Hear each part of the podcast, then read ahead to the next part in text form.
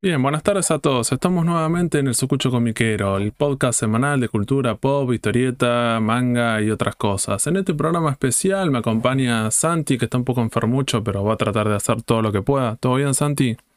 ¿Cómo va, gente? Acá andamos. Redestruido. Sí, sí. Ronit también nos acompaña, que ella no está enferma porque vive en otro país, en un país privilegiado. ¿Todo bien, Ronit?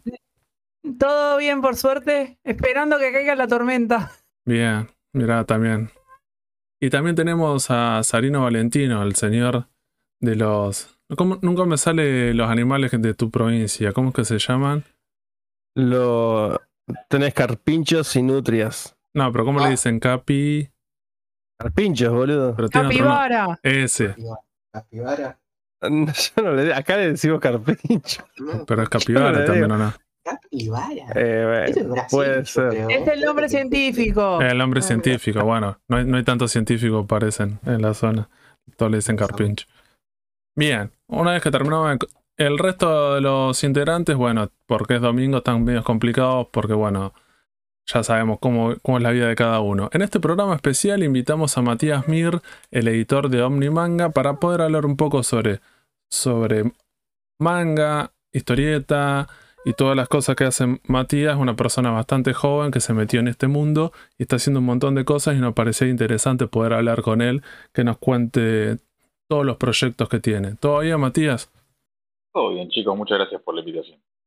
A vos. Bien, vamos a arrancar con esto. Lo primero de todo, te tendré que preguntar tu edad, que en realidad se lo preguntamos a todos los invitados por una cuestión que tiene que ver generacional, porque dependiendo de la edad que tenga cada uno es cómo se metió en el fandom y en esta cultura. Vos, Matías, ¿cuántos años tenés? Yo tengo 25 años. 25. Claro, re joven. ¿Y cuáles son tus orígenes comiqueros? ¿Cómo te metiste en esto? Yo como supongo que tengo un montón distintos, si me lo preguntas. Eh, específicamente con el manga, supongo, fue que me metí a través de echarme viendo anime en YouTube, esos videos capítulos partidos en tres partes, y de ahí salir a investi- investigar qué, de dónde salía eso, qué, qué- qué era el manga, de, de dónde, de dónde salían los animes que yo veía, y ir a kiosco de diarios y, y comprar mangas. El primer, manga- el primer manga que compré tiene que ser eh, Death Note Tomo 1, el ARP. Acababa de salir cuando acababa de salir cuando yo lo compré y después al día siguiente de leerlo que el kiosco de diarios a comprar el 2 y el kiosquero me dijo no, pibe, así no funciona. Claro. Hay que esperar a que salga el siguiente. Y, y así más o menos entré. Después, qué sé yo, yo tenía un tío que era muy fanático de la historieta en general y me prestaba cómics de Spider-Man y entré por ese lado del cómic de Spider-Man. Y el, cómic de superhéroes occidentales en general. Claro. Pero fue como, como entrando por diferentes lados y después se fue todo uniendo. Claro, sí, no, me pasa lo, importante acá es hablar la diferencia que hay, por ejemplo, nosotros somos una generación un poco más grande, nosotros estamos muy influenciados más que nada la, la vida pre-internet que tiene que ver con los canales de televisión, que también siempre es como o dibujos animados o anime que vos veías, consumías y después tratabas de leer cosas que en ese momento como no había tanto en los puestos diarios, porque bueno, era un poco más complicado. Pues ya agarraste en un momento que estaba Irea, LARP, que estaban produciendo cosas. De ese momento, digo, ¿te acordás de alguna otra cosa que te llamó la atención aparte de Note? Eh, me acuerdo, sí, me acuerdo que ve- veía muchas estas cosas con mi hermana. Entonces veíamos Death Note porque yo lo había, yo le decía, veamos Death Note y ella me decía, bueno, pero acá me tenemos que ver el que yo quiero. Y veíamos Vampire Knight, Ah, unos DVDs comprados en el planetario. Eh, Ah. Gran anime, me gusta mucho, todavía, todavía lo sigo bancando. Y también eso, Full Metal Alchemist, mucho, mucho, todas las cosas muy clásicas. Y Claro. por ahí. bien, claro, sí, sí, son todas las cosas que en ese momento eran como que estaban, más que nada, el hit que había sido Dead Note de ese momento. Y cuando vos te metiste que con el tema del ARP y todo ese, le- Dios, ¿cómo, ¿cómo llegaste a enterarte, digo, que existían esas editoriales? Digo, porque vos fuiste al puesto de diario y veías, vi- viste eso y después, ¿cómo hiciste para meterte en ese momento? ¿Te acordás? O sea, sí, primero nada, kiosco de diarios, ir, preguntar. Me acuerdo que una revista de información que no que solo la encontré en un kiosco, debe haber tenido una- un, un número y debe haberse fundido, no me acuerdo ni cuál era. Muy, muy rara. Pero me acuerdo que tenía como info y, y vi como un par de títulos más y me enganché a leer. Eh, no, y después mucho, mucho internet. Pensá que estamos hablando del año 2009, 2010, yo estaba Claro. terminando la primaria, entrando al secundario. Y estaba súper en boga, así que yo era todo, todo autodidacta, encontrar, leer ahí, cansos horripilantes y andar y, y armarse un camino. Claro. Necesitas un montón de cosas, pero con, lo- con los años, mientras estaba en el secundario, ir, ir a eventos, ir a eventos, yo iba a las animate, compraba las Comicu de Corsi. Claro. Conociste todo ese ambiente. Exactamente, todo a partir de, o sea, de- estuve muy metido en, el- en esa, en esa, en esa beta del fandom de la década de 2010, digamos, sobre todo. Claro, no, yo era más que nada para preguntarte, porque Death Note, bueno, como otros animes que por lo general trascienden este nicho, eh, vos decís, por lo general algunas personas o la mayoría, vos decís, consumen eso y porque les gusta, pero quedan ahí. Me parece, viste, nosotros somos los pocos que vos decís, bueno, aparte de decís, en un momento te metés como diciendo, bueno, me interesa esta cultura y empezás a leer o a, o a, o a leer otras cosas y empezás a meterte como una cuestión bastante como fanática. Me imagino que vos tenías, no sé, compañeros de la escuela o amigos que vos decís, bueno, tal vez vieron Death Note y se quedaron ahí. No, no, buscaron esa cosa que vos decís autodidáctica eh, de seguir investigando. Exacto, yo me acuerdo que yo le enganché a varios compañeros con Dead Note, pero sí se quedaron en esa y no siguieron. Me era complicado manejarlos. Claro, vos decís Eh, después. Ma- Ma- Matías, vos con el tema de Death Note, ¿te acercaste primero eh, manga o versión anime?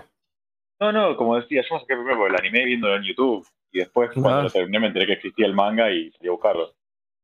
Viste, Fede, siempre el, el- el- el anime metiéndose primeramente. ¿eh? Por más pasan las décadas, siempre va a ser el anime el punto de entrada. ¿eh? Y es el más fácil.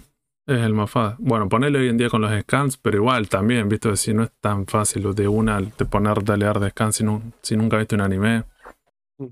¿Y vos, Matías, te considerás más como lector hoy en día de, de manga o de historieta, no sé, cómic de superhéroe, europea, ar- argentina? Digo, ¿qué es como, qué es lo que más te No, interesa? mira, yo, esto es una cosa que yo milito mucho. Yo soy, yo soy una persona muy omnívora. Me considero como un lector todoterreno que le entra todo. De hecho, no me gustan. A mí me lo entiendo, pero me da un poco de pena cuando la gente se. Me gusta mucho la lectura, pero se cierra en leer solo un tipo de cosas. Siento que a mí me gusta muchísimo la historieta como, como, como medio, como forma de contar historias. Y me intriga mucho cómo se, cómo se hace y cómo se interpreta y cómo se ejecuta en distintos lugares del mundo, en distintos periodos históricos. Así que con el tiempo, eventualmente, o sea, tuve, tuve, tuve periodos en mi vida en los que era muy otaku termo y estaba muy ahí con el manga y decía, no quiero tocar nada que no sea esto. Tuve periodos en los que estaba muy metido. Tuve una época en la que era muy, muy fanático de Spider-Man, de los cómics de Spider-Man, Claro. y estaba remetida en esa y decía, no, yo voy a vender todos mis cómics para comprar todos los cómics de Spider-Man. Pero con el tiempo me di cuenta que era como que me, me enganchaba todo por todos lados. Tengo etapas y etapas en las que estoy más metido en una cosa y en otra, pero hoy en día eh, busco. Yo que soy un lector de historieta. de Claro. historieta general. Sí, eh, eso es lo que tratamos siempre es a- indivisible para mí. a- hablar de en este programa que tiene que ver con eso, tratar de decir o cómics o historieta y que vos decís es todo. A veces es más fácil decir, no sé, manga para, para no decir historieta japonesa por una cuestión que es más corto, pero vos decís, bueno, es Sí, historieta. Pero es verdad que un montón de otakus consideran que el manga ya es como otro medio distinto o el cómic de superhéroes y, y yo qué sé, es lo mismo. No, no podemos hacer tantas distinciones o es una lástima que es verdad, como decís vos, estos públicos que a veces no se tocan, más que nada por el prejuicio. Sí, yo pienso que. Yo pienso que hay, hay obras. eh, o sea, yo siento que uno, ponele, si entras por el manga, te, te, te, te enganchaste mucho y te acostumbraste mucho a cierto tipo de narrativa, entonces quizá te cuesta entrar a otro tipo de narrativas. Otros tipos de formas de, de tratar una página, formas de contar una historia, pero Sí. aún así yo siento que eventualmente eh, hay, existen obras que funcionan como puentes entre medios para, para que uno se vaya acostumbrando y sea pueda leer otras cosas. Yo claramente una persona que lee Kimetsu no Yaiba y Naruto, no sé, que está muy metido en esa, no le voy a recomendar, no sé, léete a Lax Sinner, porque me va a sacar cagando. Claro, que Pero- vos decís, bueno, porque es historieta en blanco y negro, bueno, tal vez te, voy a recomendar ese, sí, es un bajón para... Pero no, pero sí le recomendaría, no sé si quiere leer algo local, por si irte con este ejemplo, le diría, no sé, mirá a Única, que es un cómic muy lindo, que para mí habla mucho más en ese diálogo, ¿entendés? Claro, cosas así. Pero sí, o sea, siento que existen esa, existe la gente que todos entran por un lado. El tema es cómo te abrís o no te abrís a, a leer otras cosas. Sí, o más que nada, porque me parece que este medio, a veces lo que terminan haciendo cada uno de estos mercados es tratar de darte tanto material como para que no te dicen, bueno, abrite a consumir otras cosas, viste que también pasa eso. Es como el que no se ve película de Marvel o serie de Marvel que tenés una por semana, una por mes. Entonces, viste, como decir, no te invita, a decir, bueno, seguí, seguí por otros lugares. Más vale que eso después cada uno pueda hacer lo que quiera, pero bueno, a veces pasa eso. Con el tema, la, la otra pregunta que te quería hacer era el tema de Omni. Digo, ¿cómo lleg- vos, vos deciste que arran- vos decís que arrancaste primero por LARP y con esa lectura? Me imagino que después llegaste a Ibrea. Digo, no sé, ¿te acordás digo, qué, qué consumiste de Ibrea? Digo, del catálogo que había en ese momento, digo, que te llamó la atención. ¿Sabes qué, con- ¿Sabes qué fue los primeros mangas que compré de Ibrea? MX0. Ah, bien, complicado. Complicado, sí, hoy en día inconseguible y, y olvidado completamente. Pero le tenía, le tenía mucho cariño a MX0. Y Después sí, fui comprando varias cosas, mil cosas. Pero, pero sí, eso, o sea, fui, ese me acuerdo fue el primero, después qué sé yo, tuve una época en la que compraba Naruto y para hablar, ¿no? Sí, A Naruto y compraba. Ah, tuve como, tuve como un salto raro en el que no compré nada, después empecé a, comprar ya más mejor y empecé, no sé, a comprar Ayama Hero, ¿viste? claro. Allí, esas cosas. Sí, sí, es que, es que me parece que también hay. Agarraste justo, justo te iba a preguntar eso. Me empezó a ir un momento y Ibrea ahí medio complicado. No sé, Sari no me va a decir. Pero Hay un, hay un quiebre ahí, claramente. un- sí, como de Tipo licencias 2015. existentes de años que no sacaban nada bueno, ¿recuerdo?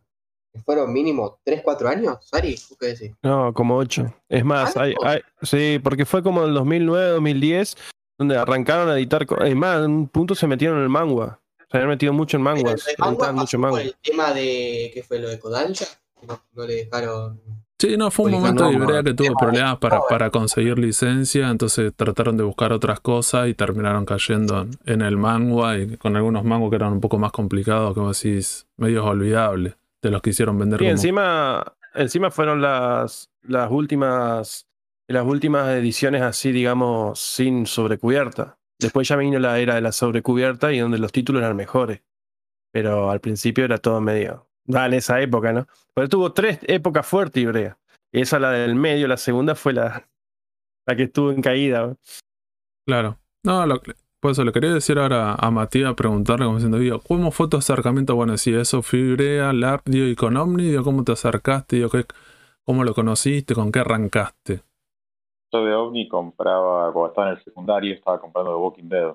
Ah, ¿cuál de todas las ediciones compraba. te enganchaste? La, la, la- las revistitas de, dos, de que tenían dos capítulos. Arrancaste con, claro, la que primera. Exacto, yo arranqué con la primera y me iba comprando a poco una revistita, dos revistitas. Y después empecé a comprar más cosas de Marvel. Entonces he comprado mucho Spider-Man y me había enganchado ya tirando para el 2014, por ahí. Un poco más. No, entre el 2000, después del 2012, que fue cuando arrancaron con toda la etapa de Marvel Now. Ah, Eh, ese momento. me- una serie que me encantaba de esa época eran los Avengers y los New Avengers. Esa serie que aún publicaba toda junta, me encantaba. Hoy, hoy en día me sigue encantando, la tengo completa. Un cómic tremendo, tremendo, que, que, que seguí, y también me iba comprando las- las- los libritos, así cada mes a mes, cuando, cada vez que aparecían. Iba coleccionando mucho eso. Que solamente eso y Walking Dead, después colgué de Walking Dead. Ah, ¿no la terminaste? No, la seguí yendo por scans y eh, después me aburrí por scans también y, y después la, la terminé cuando terminó. ¿Y qué te pareció al final? Y a mí me gusta muchísimo el capítulo final de Walking Dead. El último issue, creo que es el 162, algo así. No sé, no tenía qué número es. El último issue de Walking Dead me parece fantástico.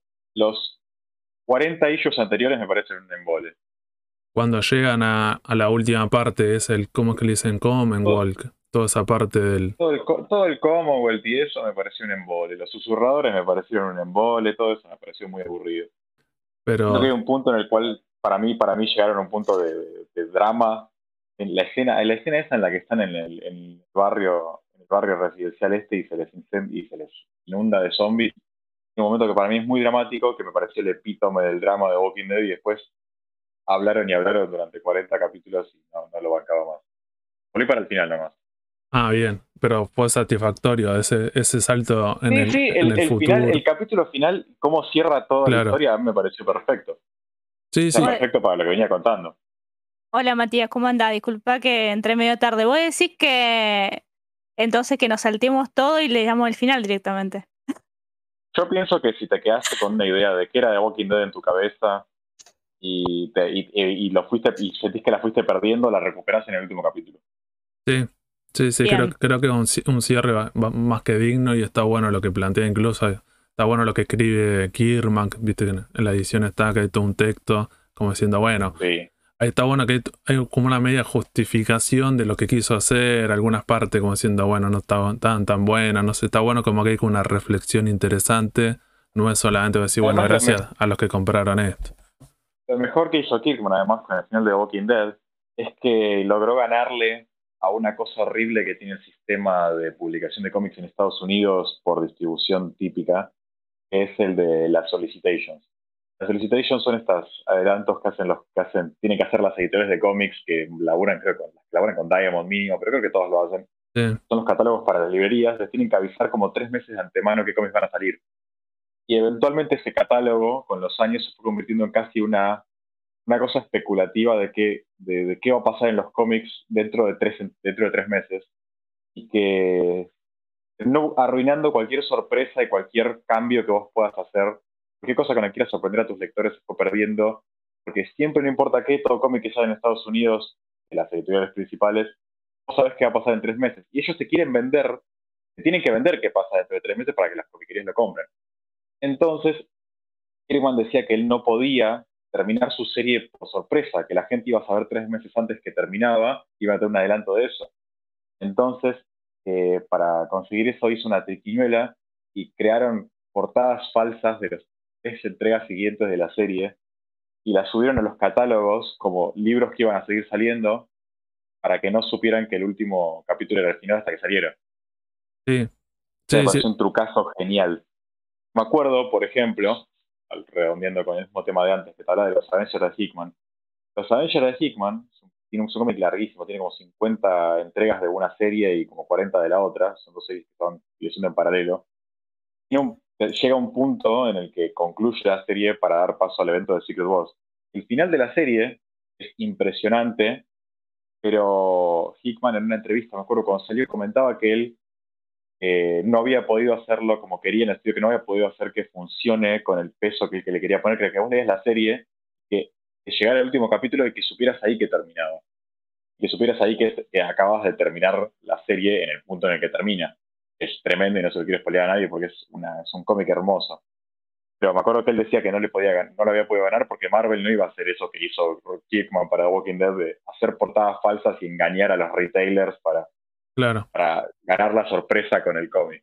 Sí, di- digamos que Kirman solamente lo pudo hacer por el lugar que está en esa editorial y por el peso que tenía Exacto. e- esa historieta que se había vendido a otro medio. Entonces vos decís, bueno, digamos que era como una gallina a los huevos de oro y todo lo que sea. Entonces tenía ese peso para hacer eso. Después todos los otros artistas no pueden hacer eso porque no son sus propios jefes.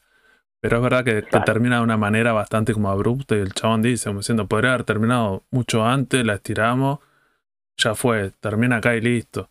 O podría haber continuado para siempre, que incluso, viste que es una de las cosas que le plantean, como diciendo, si querés esto, pues terminar nunca. Y el chabón dice, no, ya está, no, no, no tiene sentido. Así que la recomendamos de Walking Dead. Por suerte, Omni la pudo completar y está en varias ediciones. Eso es lo interesante. Después la serie, bueno, Sa- Sarino solamente la sigue la serie porque es el único que milita a esa serie. Por el resto me imagino que te bajaste o no sé si la hasta dónde llegaste en la serie. Creo que vi tres temporadas, pero solo la primera me había gustado. Yo ni siquiera la primera pasé. Creo que vi cinco o seis capítulos y lo vi dos veces para decirme, no, capaz que hay algo que no entendí, me lo perdí. No, llegué como creo que al quinto, sexto y la dejé. No, me- nunca no me gustaba. No, no sé, me estaba súper aburrida. Pero bueno. Yo cada vez que estrenaban una temporada nueva, eh, volvía a arrancar a verla al principio. O sea, la décima me comí las nueve temporadas atrás. Eh, me encanta. Y porque me gusta, boludo, o sea, me gusta. No. Y, no, y nunca leí el cómic. Nunca leí el cómic porque yo llegué con- tarde. Yo llegué tarde cuando estaban editándolo acá. O sea, yo no es que llegué tarde, digamos, me enteré tarde, que entonces no- o sea, no, no sabía que estaban editando. A mí me pasó eso con Castlevania. Castlevania creo que la, la serie, de, la serie que está en Netflix, la vi como cinco veces ya. No puedo dejar de verla. Es buenísima. Y bueno, y después estoy siguiendo también Fear the Walking Dead, otra, y después hay un par más de secuelas así, o precuelas, no sé, pero esas no, no las he visto todavía. Pero sí es mi pendiente conseguir el cómic. Me gustaría, pero yo el cómic no lo leo por scan, tiene que ser físico, y me gustaría tenerlo completo, o sea, sentarme a leerlo de corrido. Pues sí, ¿Entendés? creo Yo no sé. que se puede conseguir. Se puede conseguir. Sí, No, es creo que hay número- conseguible. Creo que hay números tan agotados, creo, pero bueno. Y son 32 tomitos. Ah, se pueden conseguir calles corrientes, todos descatalogados, se consigue. sí. Pero por ejemplo, por internet hay gente Yo tengo que la bastantes leyó y. No, paso, hay son gente que la 32 leyó TP. y no- local, así que sí, no, hay, hay. Ah, y, va- y y digamos que para Onion fue bastante importante esa serie, entonces algo van a hacer también, no es como la van a dejar ahí como tirada. En un momento era bastante importante. O sea, piensen en la, la cantidad de ediciones que tuvo, o sea, de formato. No es Sí, tan llegó a tener tapadura, ¿no? Sí, sí, sí, yo los tengo, son tres tomos en tapadura. Sí. Re limado eso. Bien, ya que estamos hablando Hola. de. Sí. ¿Toda la serie en tres tomos? Sí. Eh, no, no, no, no. No. Ah, Está recopilada como más números en tapa dura, que eran como, no sé, ponele 15 tomos, una cosa así. Y después se le complicó y bueno, no la siguieron sacando por una cuestión de, de costo que tiene que ver con la tapa dura en Argentina y cómo se Mm. hacen esas cosas. yo te digo, te digo que si, eh, si saca una edición nueva, yo la- me, me subo, me subo de carrera ahí. Es lo mismo que ahora con la, la reedición de, de Akira, también. Ya la- no, les aproveché la oportunidad de comprarla cuando salió, porque la pateé y dije, no voy a volver a cometer el mismo error. Yo te dije, cabeza. era el momento, al principio, decís, tantos años Y esperando bueno, aquí, era, dormí, boludo. Ya Dormí. Era el momento, al principio, decís, tenía, no sé, esa edición era como ya está. Bueno, pero a mí me pasó, por ejemplo, que también dormí con eso, dije, ya lo voy a comprar, ya lo voy a comprar, y siempre la pateé. Y en un momento lo quise comprar, bueno, pasa esto del papel y todo lo que, bueno, que, que ya nos contaron. Y pude encontrar, por ejemplo, el tomo 1, se lo compró un chico que lo vendía usado, porque creo que había comprado solamente ese, no sé por qué. Y después, todos los otros tomos los conseguí en una librería obviamente, o sea, estaban, digamos, algunos estaban medio golpeados, qué sé yo, pero yo dije, ya está, lo conseguí, ya está, lo compro ahora, era, era mi la oportunidad. Y bueno, pero así como, pero de súper casualidad. Creo que era en un Jenny encima, nada que ver, ni siquiera una comiquería. Es que es que lo que pasa siempre cuando las cosas, cuando se habla de catalogado, voy a decir, la, funciona de esa manera. En realidad esos tomos están en algún lugar de venta y lo tenés que encontrar. Pero sí, Sí. tenés que decir, desaparece. Pero bueno, viste, hay gente, la gente dice, ah, no, está descatalogado. Sí, pero bueno, en algún lugar está. Si se editaron tanto, te va a costar un poco más. Pero bueno, la ansiedad del coleccionismo en la actualidad. No, Matías, te quería preguntar con el tema, ya que estábamos hablando de Omni Manga, digo, vos cuando vos entraste, digo, ¿cuáles fueron los cambios? Digo, como cuando vos entraste, digo, ¿cómo fue ese, esa incorporación? Digo, ¿qué te dijeron? Como diciendo, bueno, vamos a hacer esto, vamos por acá. Bueno, mira, en realidad es medio un proceso. Es que yo entré como editor de Unimanga, eso fue algo que terminó ocurriendo. Yo en realidad, yo entré a trabajar en Omni como un corrector freelance, más. Rápidamente pasó a ser también corrector y traductor freelance de, de cómics de Marvel y de DC, de, de esa parte de Omni. Y esto fue por el año justo, justo, justo prepandemia, onda fines del 2019. Y ya para... Estuve ahí trabajando, sobre todo durante la pandemia, mucho en mi casa, y de a poco me empezaron a, a, a pasar un poco más de responsabilidades, un poco más de cosas de edición, y, de, me empezaron a mucho a consultar, y empecé a ser una especie de, de consultante de cosas de manga, de, de la línea manga. Me, me preguntaban mucho qué series te parece que se podrían publicar, que no estén publicadas en Argentina eh, qué editorial saca esto, qué editorial saca otro. Mira, estamos hablando con esta editorial. ¿Qué, qué ves de esta que, que podríamos negociar? ¿Qué te parece el título? ¿Qué te parece este otro? Y estuve mucho trabajando, o sea, trabajando en eso. Era medio como una cosa que ocurría mientras yo hacía mi trabajo. Y eventualmente, un día me llamaron y me dijeron, mira, la cosa es así, queremos hacer una especie de... Lanzamiento es la palabra, o me dijeron que no tenía que ser la palabra, pero qué sé yo, yo lo digo relanzamiento, o renovación de línea, Sí, o, o crear una línea paralela que sea exclusiva de esto. de manga y me dijeron, y mira, y queremos que vos, que la venís haciendo con esto, que la tenés clara, no sé qué, que, que vos seas la persona encargada de, de esto. Me dijeron, mira, luego de todo lo que charlamos con vos, los títulos que se consiguieron fueron estos, que en este, que esos, que en este caso fueron los, esas cinco licencias que se anunciaron ahí a fines del 2021, esa no, Vinland Saga, Drift Dragon, Fuga, Atom y Downhead. Y pero bueno, estas son las, estas son las licencias que tenemos para, para empezar esto. ¿Cómo? Tenemos algunas ideas, pero ¿cómo harías vos este proyecto de hacer Omnimanga? Y bueno, tuve reuniones, chateé con la gente, chateé con la gente de redes, este, establecimos cosas que eran como necesarias para marcar una diferencia entre lo que se venía haciendo con el manga de Ovni antes y lo que se iba a empezar a hacer a partir de ese momento. Cosas como pasar del neutro al museo, cambiar un poco los formatos en los que se estaba trabajando, crear redes propias de manga para que la gente que sigue el manga no tenga que estar siguiendo la cuenta de OVNI, si no le interesa la cosa de Batman, ponele. Claro, sí, sí, que a veces tal vez ese Este- otaku más, más militante, tal vez o se pierde o no le interesa, entonces vos decís, bueno, ya está. Tenés tu Sí, propia. para, mí, para mí mucho público se perdía con esas cosas. Sí. Siento que no encontraban, no encontraban el manga porque las cosas de OVNI no lo veían. Entonces, bueno, cosas así, como que tuve muchas reuniones y eso fue básicamente lo que...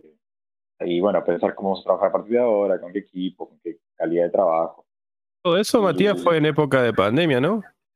Y todo esto ya es cercando mediados del 2021, fines de 2021. Y eh, por noviembre de 2021 salió. De hecho, ahora se va a cumplir un año dentro de muy poco. Qué, qué peso, ¿eh? Porque hacer todo ese, todo ese tipo de cosas que requiere reuniones, requiere cosas presenciales, estar limitado en, en lo que era la condición de la época, ¿no? El, el tema de, de la pandemia y todo el bardo que eso demandó. Pero bueno, Sí, la, la verdad que sí, igual justo ahí ya está, ya al menos a nivel administrativo ya estaba bastante cer- cerrando, así que no hubo tanto problema por ese lado que yo recuerdo. Bueno, y, y ahí fue como, y, o sea, como yo entré directamente para esta nueva etapa. Tuvo Claro. un poco de, tuvo un poco de, de, de- ¿cómo decirlo? De una, un proceso de adaptación con, con la persona que venía haciendo la edición general de OVNI de todos los libros antes para, me tiraron de una y dijeron, bueno, acá tenés chau, por suerte. Eh, como un proceso de adaptación, sobre todo lo que, sobre todo lo que tiene que ver con la, la burocracia de este trabajo. La mitad de, la mitad de, de- de editar manga es responder mails y mandar mails. Y, y, y- y contactarte y comunicarte y saber, y saber qué, qué quieren, en este caso, tus, tus licenciatarios japoneses. ¿Y mucho, cómo, mucho de médicos japoneses. ¿Y cómo es esa y historia? medida que me fueron entrenando. No, no, o sea, me, me fueron entrenando en, mira, esto es lo que te están preguntando si te piden esto, esto es lo que hay que entregar. así Una así traducción, manda claro. Una aprobación, ¿entendés? Así se manda, así se mandan materiales.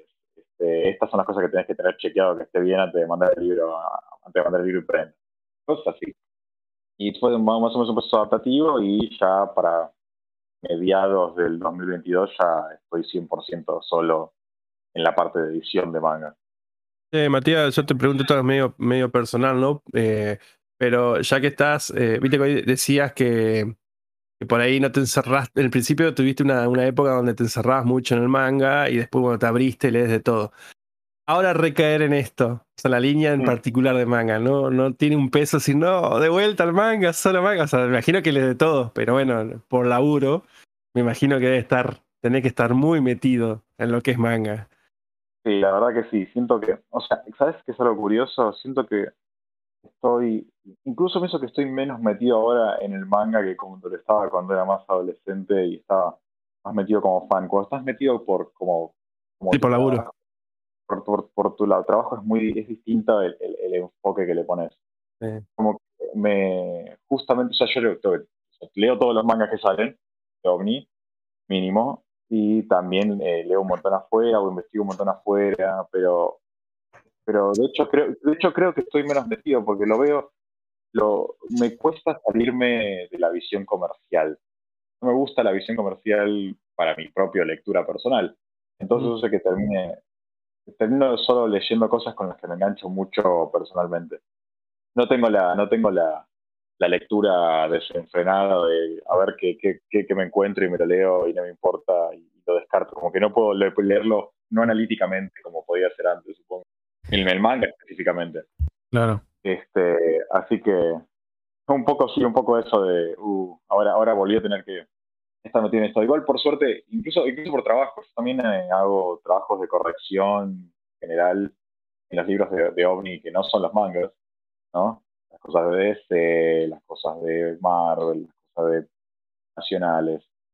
Así que también leo, solo, incluso por trabajo también leo otras cosas. Claro. Ya, la diferencia entre lectura por trabajo y lectura por placer es otro tema completamente distinto, pero, Pero de este pero no. por suerte es historia. Ya que estamos, una pregunta, ya que tú venís leyendo y tenés que leer por... ¿Has leído algo que has dicho, pa, esto no lo leía y ahora que lo estoy leyendo, pa, la verdad me encantó? ¿Te ha pasado? No, sí, constante, todo el tiempo y, en todas las áreas. Este, por ejemplo, eh, bueno, fue gracias a trabajar en OVNI que empecé a leer La Espada del Inmortal y ahora en día son mis mangas favoritos.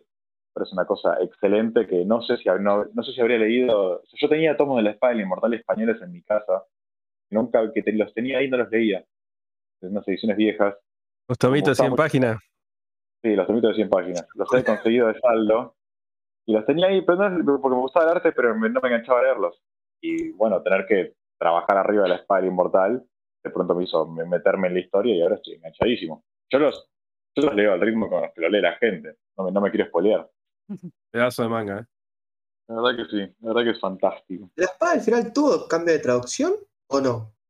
No, la espada del inmortal, al igual que Souliter y al igual que Attack on Titan, Se eh, termina- esto Se definió mantenerlo como estaba por una cuestión de que no queríamos que a los lectores se les cambiara cómo vienen siendo el manga que ellos compran. Ok. Lo mismo pasa, por ejemplo, ahora va a pasar con Akira. Akira Sí. se mantiene la, se mantiene el mismo, mismo registro que tiene la edición original. Ok. Mira, yo te reconozco que para Akiri, creo que para la espada que sea en sí neutro, no sé si queda tan mal. Yo, a veces, a veces la espada tiene momentos. algo- Yo, yo lo leo mucho en mi oficina y lo charlo con mi compañero que también lo lee Sí, y le digo, no, mira, acá Manji tiene que decir a la coche de tu hermana. seguro, pero es una serie, no sé cómo decirlo, más vieja, tiene más años, tal vez para un público más grande y tal vez al público más grande le va a chocar un poco el modismo. Entonces es como que justo esas dos creo que no cambian tanto el tema de... Digo, la de sea- ambientación a veces se dice el neutro cuando está ambientado, no sé, en la época samurai, en esas épocas Ah, anteriores. cuando es histórico. claro, cuando hay algo histórico, vos decís, bueno, a veces pega más. El que me da pena, el que me da pena que no sea en Argentina, digamos, es, Mm. es Akira. Ahora estoy, leyendo todo para la, para la, para la reedición, haciendo muchos cambios, mejorando mucho el- toda la parte de la redacción. Y, y la verdad es que Akira, ese, ese sí que me da pena. Me da pena no poder hacerlo en argentino porque Akira es un manga de pandilleros. Sí, en adolescentes pandilleros, sí. Es de adolescentes pandilleros y tiene muchas partes en las que sirve la mente. Es como la puta madre, ¿cómo se podría hacer más divertido esto si lo hiciéramos en Argentina? Pero bueno, eh, preferí- preferimos mantener la, reacción, sobre todo porque mucha gente con Akira, tiene mucha gente que ha aprovechado las reediciones para comprarla de cero. Yo estoy seguro que muchos lectores tienen algunos tomos de Akira en su casa y les falta algún agotado y no quiero que tengan un tomo. Imagino. Exacto, ¿entendés? Y si vos tenés tres tomos en, en uno y tres tomos de otra edición y que sean distintos a nivel, a nivel del registro, es, es horrible. No, no. Yo, yo estaba esperando. Tipo, yo llegué a comprar los primeros tres tomos y dije, yo voy a esperar porque yo sé que en algún momento lo va a tener que reeditar porque es Akira. Es así de simple. Esto- Y así de simple. Esperar a veces, chicos. También, yo, a mí, también me ofrecían, donde compro, me decían, no, pero mirá, aquí ya tenés el tomo 3, el 5, el otro están descatalogados o están agotados, pero en un momento no me interesa, la compraré de cero cuando salga de vuelta. no voy a, no, no, porque no me gusta porque queda recolgado. Bueno, y el, la misma cagada pasó con Ghost in the Shell, si no, no la compraba, que me compré el 1,5 del 2 y cuando iba a comprar el 1 dice, no, ya no, no está, está agotado. No, decía yo me quería morir. Y bueno, ya está, Ghost in the Shell. Creería que en algún momento va a haber una reedición del tomo 1, aunque sea el tomo 1, porque bueno, es Ghost in the Shell. Eh, Y el y que agotó- falta. Y no, no, pero más allá de eso es el, digamos, el que más se vendió, es el mejor, el mejorcito de los tomos. Así que Sí, bueno, por eso es el que se agotó. Claro. eh, lo esperaré, lo esperaré. Pero digo, con aparte que me decís vos esos cambios en la, en la redacción de, de Akira, ¿hay algún otro cambio? Digo, ¿por qué han tenido tantos problemas con Akira? Pues se sabe algo que tiene que ver con el tema del autor, el papel, el formato. No, Akira, Akira particularmente tuvo este problema de que nada, que por contrato y por especificaciones de la, de la edición, cuando vos contratás a Akira, Mm. eh, Kodansha te manda una guía de trabajo especifica un montón de cosas. Incluye desde los colores hasta el tamaño, hasta el tipo de papel, hasta cuestiones de cómo puedes tocar y no tocar el arte. Eh, y, y eso incluye que se mantenga con ese papel buxel específico de no me acuerdo cuántos gramos, pero que, que era que, que se complicó conseguir en Argentina en el último tiempo. Ahora, ahora se consiguió, yo no sé que lo consiguió, no sé cómo se consiguió, pero apareció el papel de Akira. Así que, así que o sea, durante todo el, durante todo el año, durante todo el 2022, hubo intentos de reeditar Akira de alguna u otra forma. Eh, buscar distintos papeles, distintos proveedores de papel. Hubo un momento en que apareció la posibilidad de que podemos reeditar el uno solo. Quedó como, ¿y qué hacemos? ¿Reeditamos el uno solo y vemos qué hacemos con el resto? Entonces fue como, no, sigamos de largo, porque hasta si no podemos confirmar revisión de todo, no vale la pena. Y por eso tardó, tardó bastante. Yo te juro, te juro que pensé que pensé que cuando por ahí no, no, no había, no había un como una chance de ver un, una reedición. Y en los lives, en los últimos lives que ustedes empezaron a hacer, que decían en donde estaban viendo una, una antología nueva de, de, de. Que está saliendo en Japón, yo dije, listo. Acá se viene la antología. Sea, eh, ya fue la Akira de los seis y acá se viene la antología donde está todo metido. Eh, y no, al final terminó siendo la, en la edición. O sea, ¿es una reedición normal o es algo, digamos, con cosas cambiadas? Una, no, es una reedición normal. Lo único que, lo el único cambio que tiene es que está, está corregida y muy revisada la, la, la- la traducción y la, corre- y la redacción. Pero esencialmente los tomos son iguales. O deberían, o deberían ser iguales. Todavía no me llegaron la, todavía no llegó impren- de imprenta el tomo 1, así que no puedo decírtelo, pero debería ser igual. Claro. Pero bueno, hay que, hay que esperarla porque bueno, com- como de siempre, me parece que fue un- un momento bastante importante cuando le editó Omni lo que representa y lo que es Akira, como diciendo, bueno, ahí eso es un clásico. También te quería preguntar que en los últimos años digo, finalizaron dos series de la etapa anterior, Soul Eater y Shingeki. ¿Cuál es la sensación que te dejó? Digo, ¿Cuál es el balance que puedes hacer con eso? Yo, la verdad, que esas, esos son lo que yo llamo la, la, la pesada herencia, ¿no?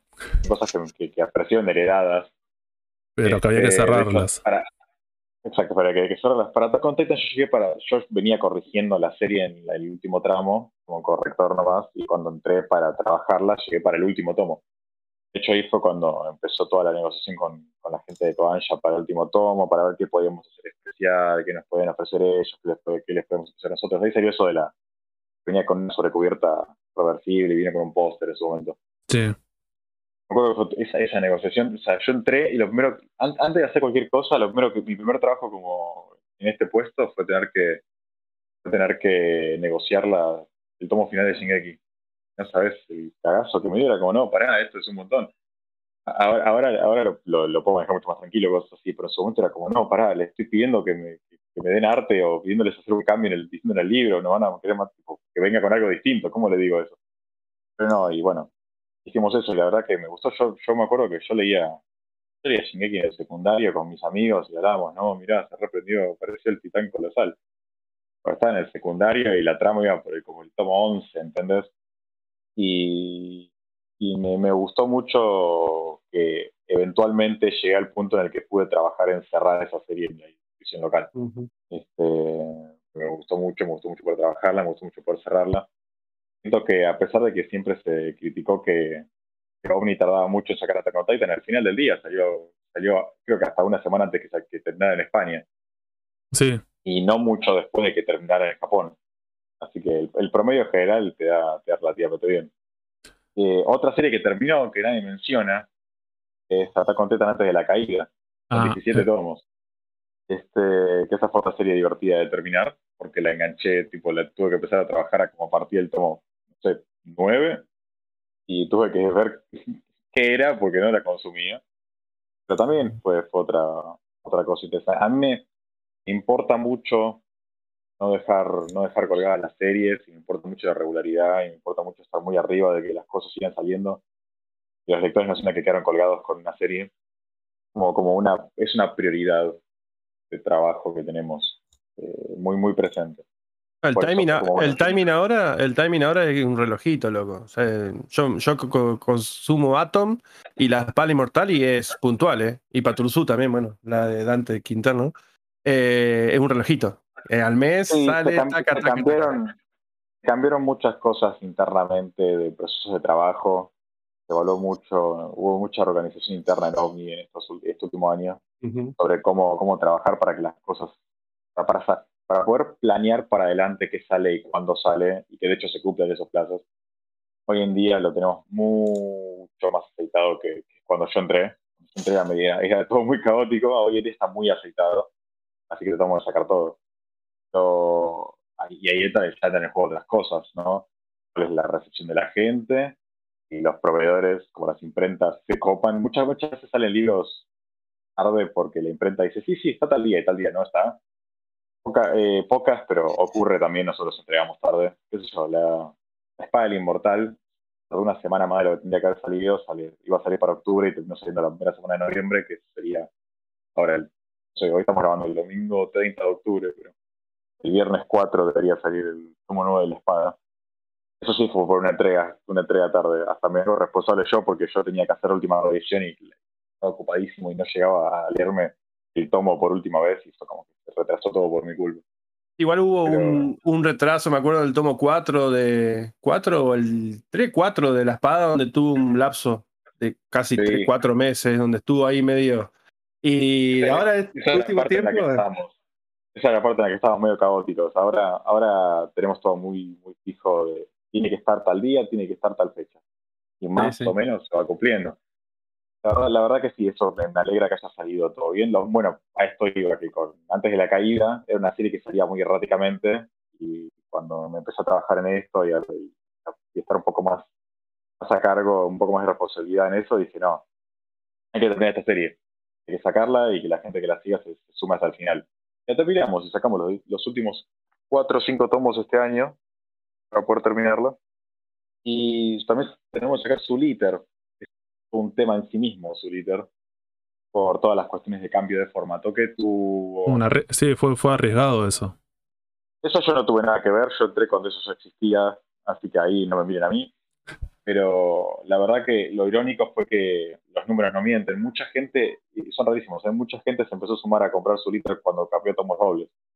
Eh, no sé por qué, no sé por qué hay gente que se sumó a partir del tomo 12 y después fueron para atrás, pero me, me, me pareció ocupadísimo que la gente no que aceptara o le, le copara el formato. Y si no le copó, al menos en los números no se reflejó pero la verdad que sí, siento que fue, fue, Zurita era una cosa complicada de trabajar, porque nada, siempre teníamos retrasos con las traducciones, o teníamos retrasos con las aprobaciones, eh, porque es una editorial, este, esto se trabaja con Square Enix, que es una editorial distinta a la de la mayoría de los mangas de OVNI, que son de Kodansha, al menos los, que están por ahora- los que salen ahora.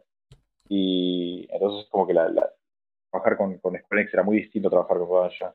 Entonces retrasaba muchísimo trabajar cada tomo de Zulito. Lo bueno es que proyectamos que sí o sí tenía que terminar este año, así que lo logramos acá y ya que estábamos dijimos lo vamos a sacar al menos con algo y por eso hicimos que el tomo final tenga ese efecto plata copado que viene en el tomo original japonés, que, no muy- que, que al parecer no muchas editoriales internacionales replicaron. Así que fue como un gustito personal para, para celebrar el final de la serie. Vos, Sí, sí. vos recién, vos recién decías, Matías, que bueno, su liter, el Zuliter es la que cambió formato, ¿no? Sí, sí, lo que pasó doble. Eh, esa- simple a tomo doble. Mm. Esa, esa es la que, bueno, vos decís, no me, no, no me, no me miren a mí, pero ¿sabés por qué fue esa una exigencia de la editorial Ponja o es una lo- decisión interna de la editorial? que- solo sé lo mismo que se sabe de afuera, que fue una renegociación de con- una renegociación del formato que se hizo con la gente de Square Enix para poder seguir para poder terminar la serie más rápido, Ah, bien. para bien, poder sacarla en menos tomos y que tuviese menos costo por, por ejemplar. Es más barato comprarte un tomo doble que un tomo simple, esto lo sabemos todos. Sí, sí. Entonces era como hacer un poco más atractivo el producto y decir a la gente que se iba a terminar antes. Claro, era, Sí, era más cercano ese final. Exactamente. Y al final terminó saliendo con, en 18 tomos y no en 25, que es sustancialmente menos. pero con un recibimiento positivo, como decís vos. O sea, vos quedás sí, conforme con todo este fue balance. chocante. Yo estoy conforme. Sé que, mucha, sé que siempre veo el comentario de si se van a reeditar los tomos anteriores en tomo doble. Y la realidad es que no. Primero porque no se puede y segundo porque no te dan ni los números, porque es impar, e incluso si es par, los números dicen, o sea, si el tomo no, no- cuando tratás de pensar no tiene sentido reeditar los tomos anteriores en tomos dobles. Es mucho más factible que a largo plazo se reedite la serie entera, pero no, pero la, el- la serie como se editó ahora concluyó en este formato. Bien. Sí, sí, que eso tal vez lo importante, como diciendo, bueno, la tenés completa ahora, digo, para la gente que la bancó, porque siempre viste que en algunas editoriales el miedo del- de la serie que, que- empieza la periodicidad a ser cada un poco más errática y después, bueno, se cancela o la dejan de publicar por el motivo que sea. O así. Por eso te decía que fue fue arriesgado lo que hizo Omni con este cambio de formato, pero se comprometieron con algo y lo cumplieron, que me parece que eso es lo positivo. Mira, si llegamos al día que tenemos que cancelar una serie, me largo a llorar. La realidad es que no es, es como que haría cualquier cosa antes de tener que cancelar una serie y no poder, y, y que la gente que la viene comprando no la pueda terminar. Incluso aunque sean poca gente, eso no es culpa de los lectores que la vienen siguiendo. Claro, Este, así que yo siempre voy a priorizar cualquier otra cosa que se pueda hacer antes que tener que cancelarla. Si tiene que ser sumarle más tomos, se le sumarán más tomos. Me acuerdo, por ejemplo, que creo que fue, fue Kodansha en Estados Unidos, en Kodansha USA, el caso de Mushishi, que la arrancaron a sacar en tomos simples y al final, eh, eh, como veo que no vendía mucho, los últimos, los últimos seis tomos salieron en, tomos, en dos tomos triples. Y vos tenés el tomo 1, 2, 3, 4, 5, 6 y después, no sé, el tomo 7, 8, 9 y el tomo 10, 11, 12. Como que le buscaron la vuelta, incluso más que con el caso de OVNI para cerrarlo. claro. Eh, eh, Lo confirmo porque hasta lo vi en vivo indirecto en Estados Unidos, así que. Se ven así los formatos. Sí, o como diciendo, bueno, pero la tenés la, la, tenés Ah, la sí, serie. La tenés completa, sí. Sí. Después, Estados Unidos es algo muy especial que le dejan hacer cualquier cosa. También, vamos a aclarar. Está, está raro. Ah, sí, sí, yo me acuerdo que me habías dicho eso que estaba. Sí, sí, Estados Unidos es un caso particular con, con la edición de, de historieta en general, Sí. que, que hacen unos cambios de formato. y un- Sí, arrancan con tomos simples y andás a ver cómo terminan. Sí, sí, que les cambian, los van yo- cambiando, pero bueno, es como diciendo yo qué sé. Yo también trabajo, yo también tengo un trabajo como asistente editorial para, para algunas publicaciones en Estados Unidos, otros aparte de OVNI, pero también con cosas de manga. Y también veo que es completamente distinto, o sea, siento que tienen estándares distintos de trabajo y, y trabajan con cosas distintas y ponele, me pasa que no sé, sacar un manga y lo salen, sale así sobre cubierta, directo todo impreso en la tapa Mm. o que las páginas a color no las publican a color porque es un quilombo hacer eso. Entonces solo te, te- te dejan hacer eso igual. Es como, me lo, para mí es re, es re alienígena para mí eso. Como que yo no, me cuesta pensar en Argentina hacer algo así que al público le guste. Que el público te lo acepte y te lo compre igual. Claro. Pero son mercados completamente diferentes. Sí, sí, Creo por es eso. un mercado cuando lo hablamos con los chicos, porque primero, no sé si se quejan, como se quejarían acá en Argentina, y segundo, creo que Estados Unidos tiene tanta plata que darle a Estados Unidos para hacer cualquier cosa que los ponjas ya le dejan hacer lo que quieran. Pues como que no le no, no, no buscan la, la corrección de la puede ser eso, que sea, que sea un mercado más atractivo y necesiten estar ahí, entonces que sean más flexibles de Japón. pone. 500 millones de habitantes contra 50, como que hay un poco de diferencia, No, ¿no? no, no. Sumale eso, sumale que Viz Media es. Eh, Viz Media, que es casi la principal de, de manga, es de la Shonen casi entera también. Entonces, pueden hacer. Están sacando Naruto, creo que en dos formatos diferentes ahora a la vez. Creo que siguen sacando el normal. Están sacando un Naruto 3 en 1 y un One Piece también 3 en 1 y uno normal. Así que son, son de, de esas cosas raras. Bueno, yo te aporto un dato más, te puedo aportar un dato más interno respecto a cómo funciona, cómo, cómo es la percepción de las editoriales japonesas para los distintos mercados. En esto que te digo que yo trabajo y veo, veo, veo las negociaciones de, de licencias para Argentina y también para Estados Unidos, y veo cómo para la misma serie, la misma editorial te puede decir que para Estados Unidos te pide más plata, te pide mucha más, mucho más adelanto, Ah. muchas más regalías que para Argentina. Simplemente ya asumen que van, o sea, realmente la editorial japonesa percibe en el mercado de Estados Unidos otra, otra ganancia. Entonces supongo que también tiene que ver con eso. Claro. Sí, sí, de, los de los dos lados, como diciendo, bueno, te lo puedo cobrar más caro, entonces vos como norteamericano le decís, bueno, pero yo puedo poner esta regla o decide ser. Pero bueno, son mercados diferentes, como los españoles en su que momento cuando la verdad hablamos. que son com- cosas completamente diferentes, con públicos muy disímiles, economías muy distintas. cuestiones muy distintas. Por ejemplo, en el mercado de Estados Unidos, el- la cuestión de la distribución es mucho más, incluso más clave que acá. Vamos, acá vos podés hacer una cosa que solo se distribuya en ciertas cosas de Buenos Aires y de otras provincias y sabes que de- por cuestiones de, de- de- de envíos, de envíos le va a llegar a todo el país. En Estados Unidos, si vos no entras por distribuidora, no, no, no llegas a nadie, por una cuestión de cómo está distribuido los centros urbanos del país, de punta a punta. Claro. Es muy distinto a una cosa tan centralizada como en Argentina. Entonces, veo allá cuando trabajas para los Estados Unidos que no tenés, no tenés distribuidora o partner con alguien que entre a la distribuidora y la espalda para entrar a una distribuidora que distribuya a todo Estados Unidos, es como que ol- olvídate de hacer nada, básicamente. Es- es- son, son, las circunstancias de trabajo son completamente distintas. Claro. Volviendo a Omnimanga y Argentina, te queríamos hacer una pregunta que tiene que ver con el tema de los otros, otras editoriales. Digo, ¿Qué te genera la deslealtad de la competencia a la hora de anunciar posibles licencias suyas? ¿Es algo que se puede complicar la, no- la negociación? Digo, ¿cuál es la relación que tienen a veces esas chicaneos que hay en redes sociales? Qué pregunta tramposa, me quieres hacer pisar el palito. Lo que puedas decir, ya sé que sos un empleado, trabajás en una empresa, digo, tampoco te voy a decir, bueno, anda a prender fuego a, o a la gente de tu empresa o a las otras empresas, más vale que...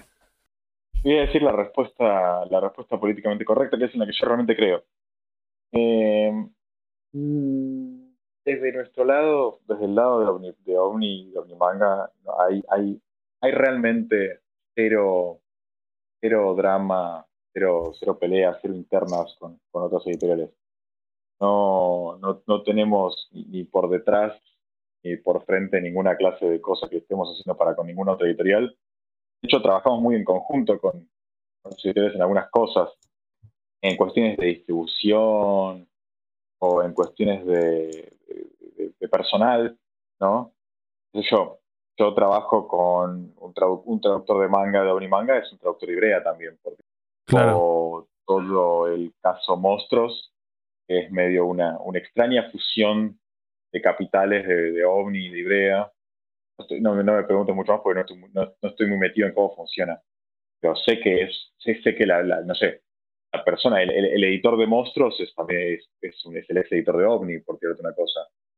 Este, hay, hay muchos, hay muchos puntos en los que se cruzan, nos cruzamos con otras editoriales, este, también locales, también este, en eventos, trabajamos muy en conjunto.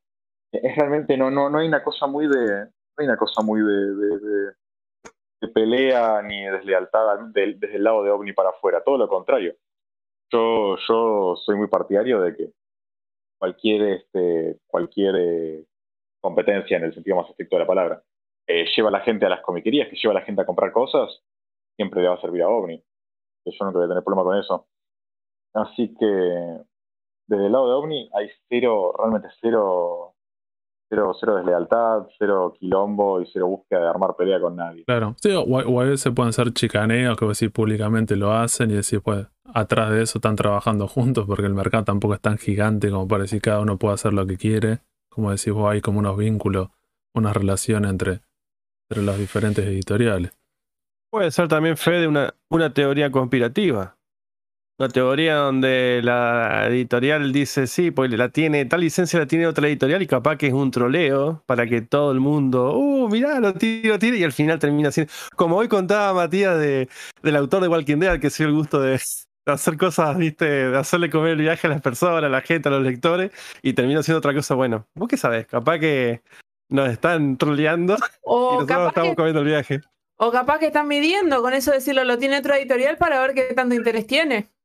¿Qué hace- Me hace acordar, me hace acordar todo esto cuando en su época los programas de Chimento en el verano no Sí. tenían ninguna noticia y, y armaban las vedettes, armaban alguna pelea inventada o decían una de otra, ¿viste? para vender entrada en los teatros.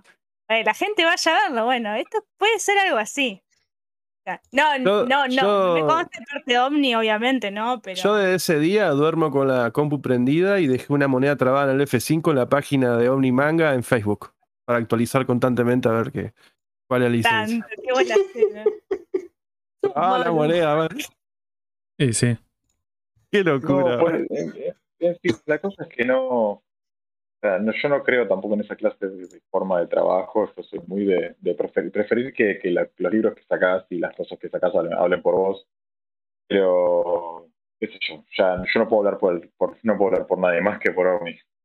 Igual también me parece que eh, el caso Omni es distinto, porque ustedes no solamente se dedican a manga, en tu caso vos sos el editor de parte de manga, pero sino también se dedican a cómic americano, entonces tienen a veces, sea, tienen público, público que comparten y público que no comparte, porque hay gente que compra Así es. Omni y que no lee manga, por ejemplo. Entonces como Así es. que, viste, como que es otra, qué sé yo, no sé. Y a lo cómic mejor otra manera de también. manejarse. ¿Qué nos puedes decir, digo, ya que, ya que no- lo nombró Ailén, digo, la parte de Omni Comic? Que vos decís, bueno, barra, esto es historieta, pero bueno, la parte de Omni más de superhéroe, digo, ¿qué, Sí. qué me puedes decir de eso? Digo, ¿cuál es el trabajo que tenés ahí? Digo, ¿qué te parece? Digo, las líneas que hay, digo, las cosas que están publicando. Yo en la parte de OmniPress específico, este, yo trabajo en la parte de, de producción, mucho que tiene que ver con, la corrección de textos, de coordinar a los equipos de corrección, de, de responder muchas...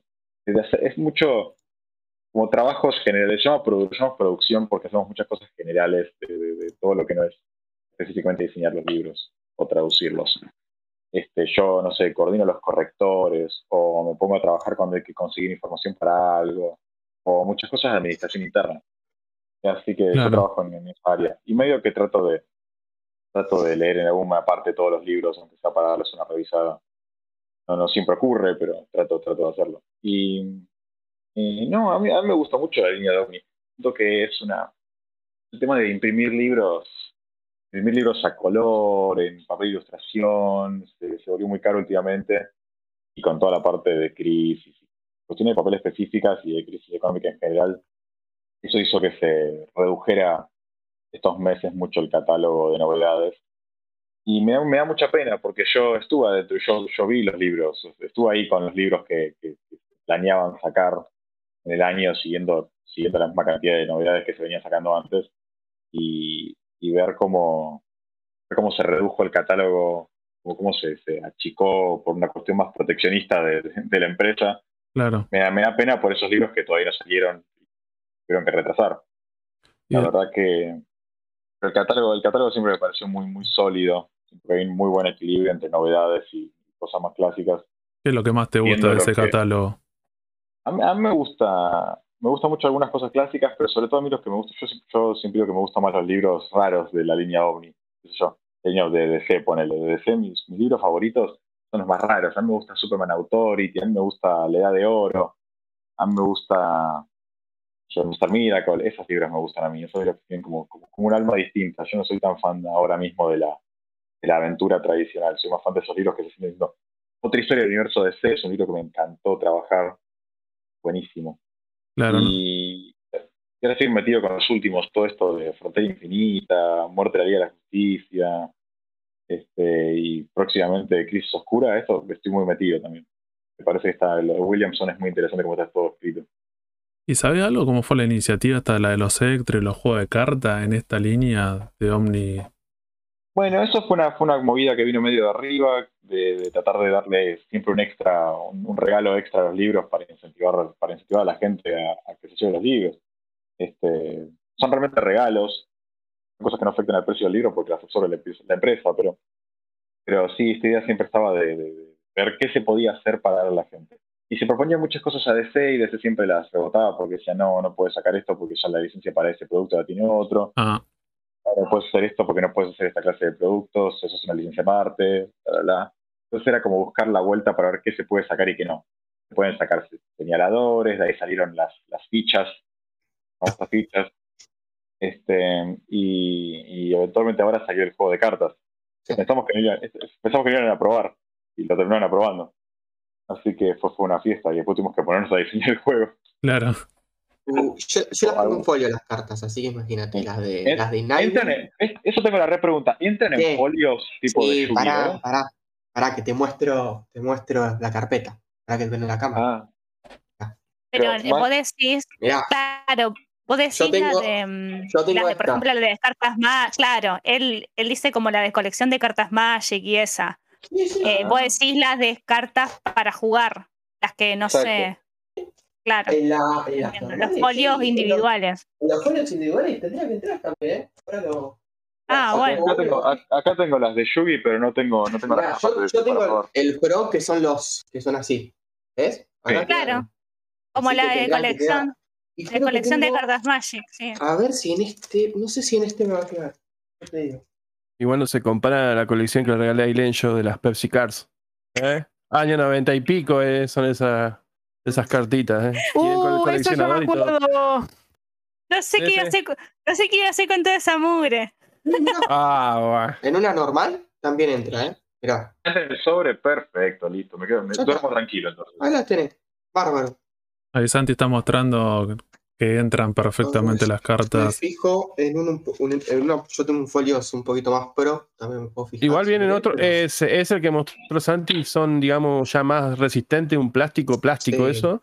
También entran, sí, sí. La mayoría. Lo que Porque hoy en día viene, viene envoltorio para todo hoy en día. Hay, nacionales, hay folios nacionales y, y hay folios, claro, hay folios importados. El importado por ahí tienen otra calidad. Sí, mira, los, bueno, en los Dragon Igual Shield también entran justo. se la banca. que no, ah. los nacionales son baratos y se la bancan también, así que. lo tenés bien, ¿eh? Así que sí. Yo, yo en bolso, yo soy team bolsitas en los mangas, van todos, hasta los VHS guardo en bolsita, pero los, los mangas, yo no los, no los uso las bolsitas comunes, uso los folios. Hay gente que dice, ah, no puede ser tan croto como un folio, pero el folio es más resistente, vos lo ves, lo tocas y es un plastiquito más duro. En cambio, las bolsitas de manga es como un. es- es Depende. frágil. Depende qué folio.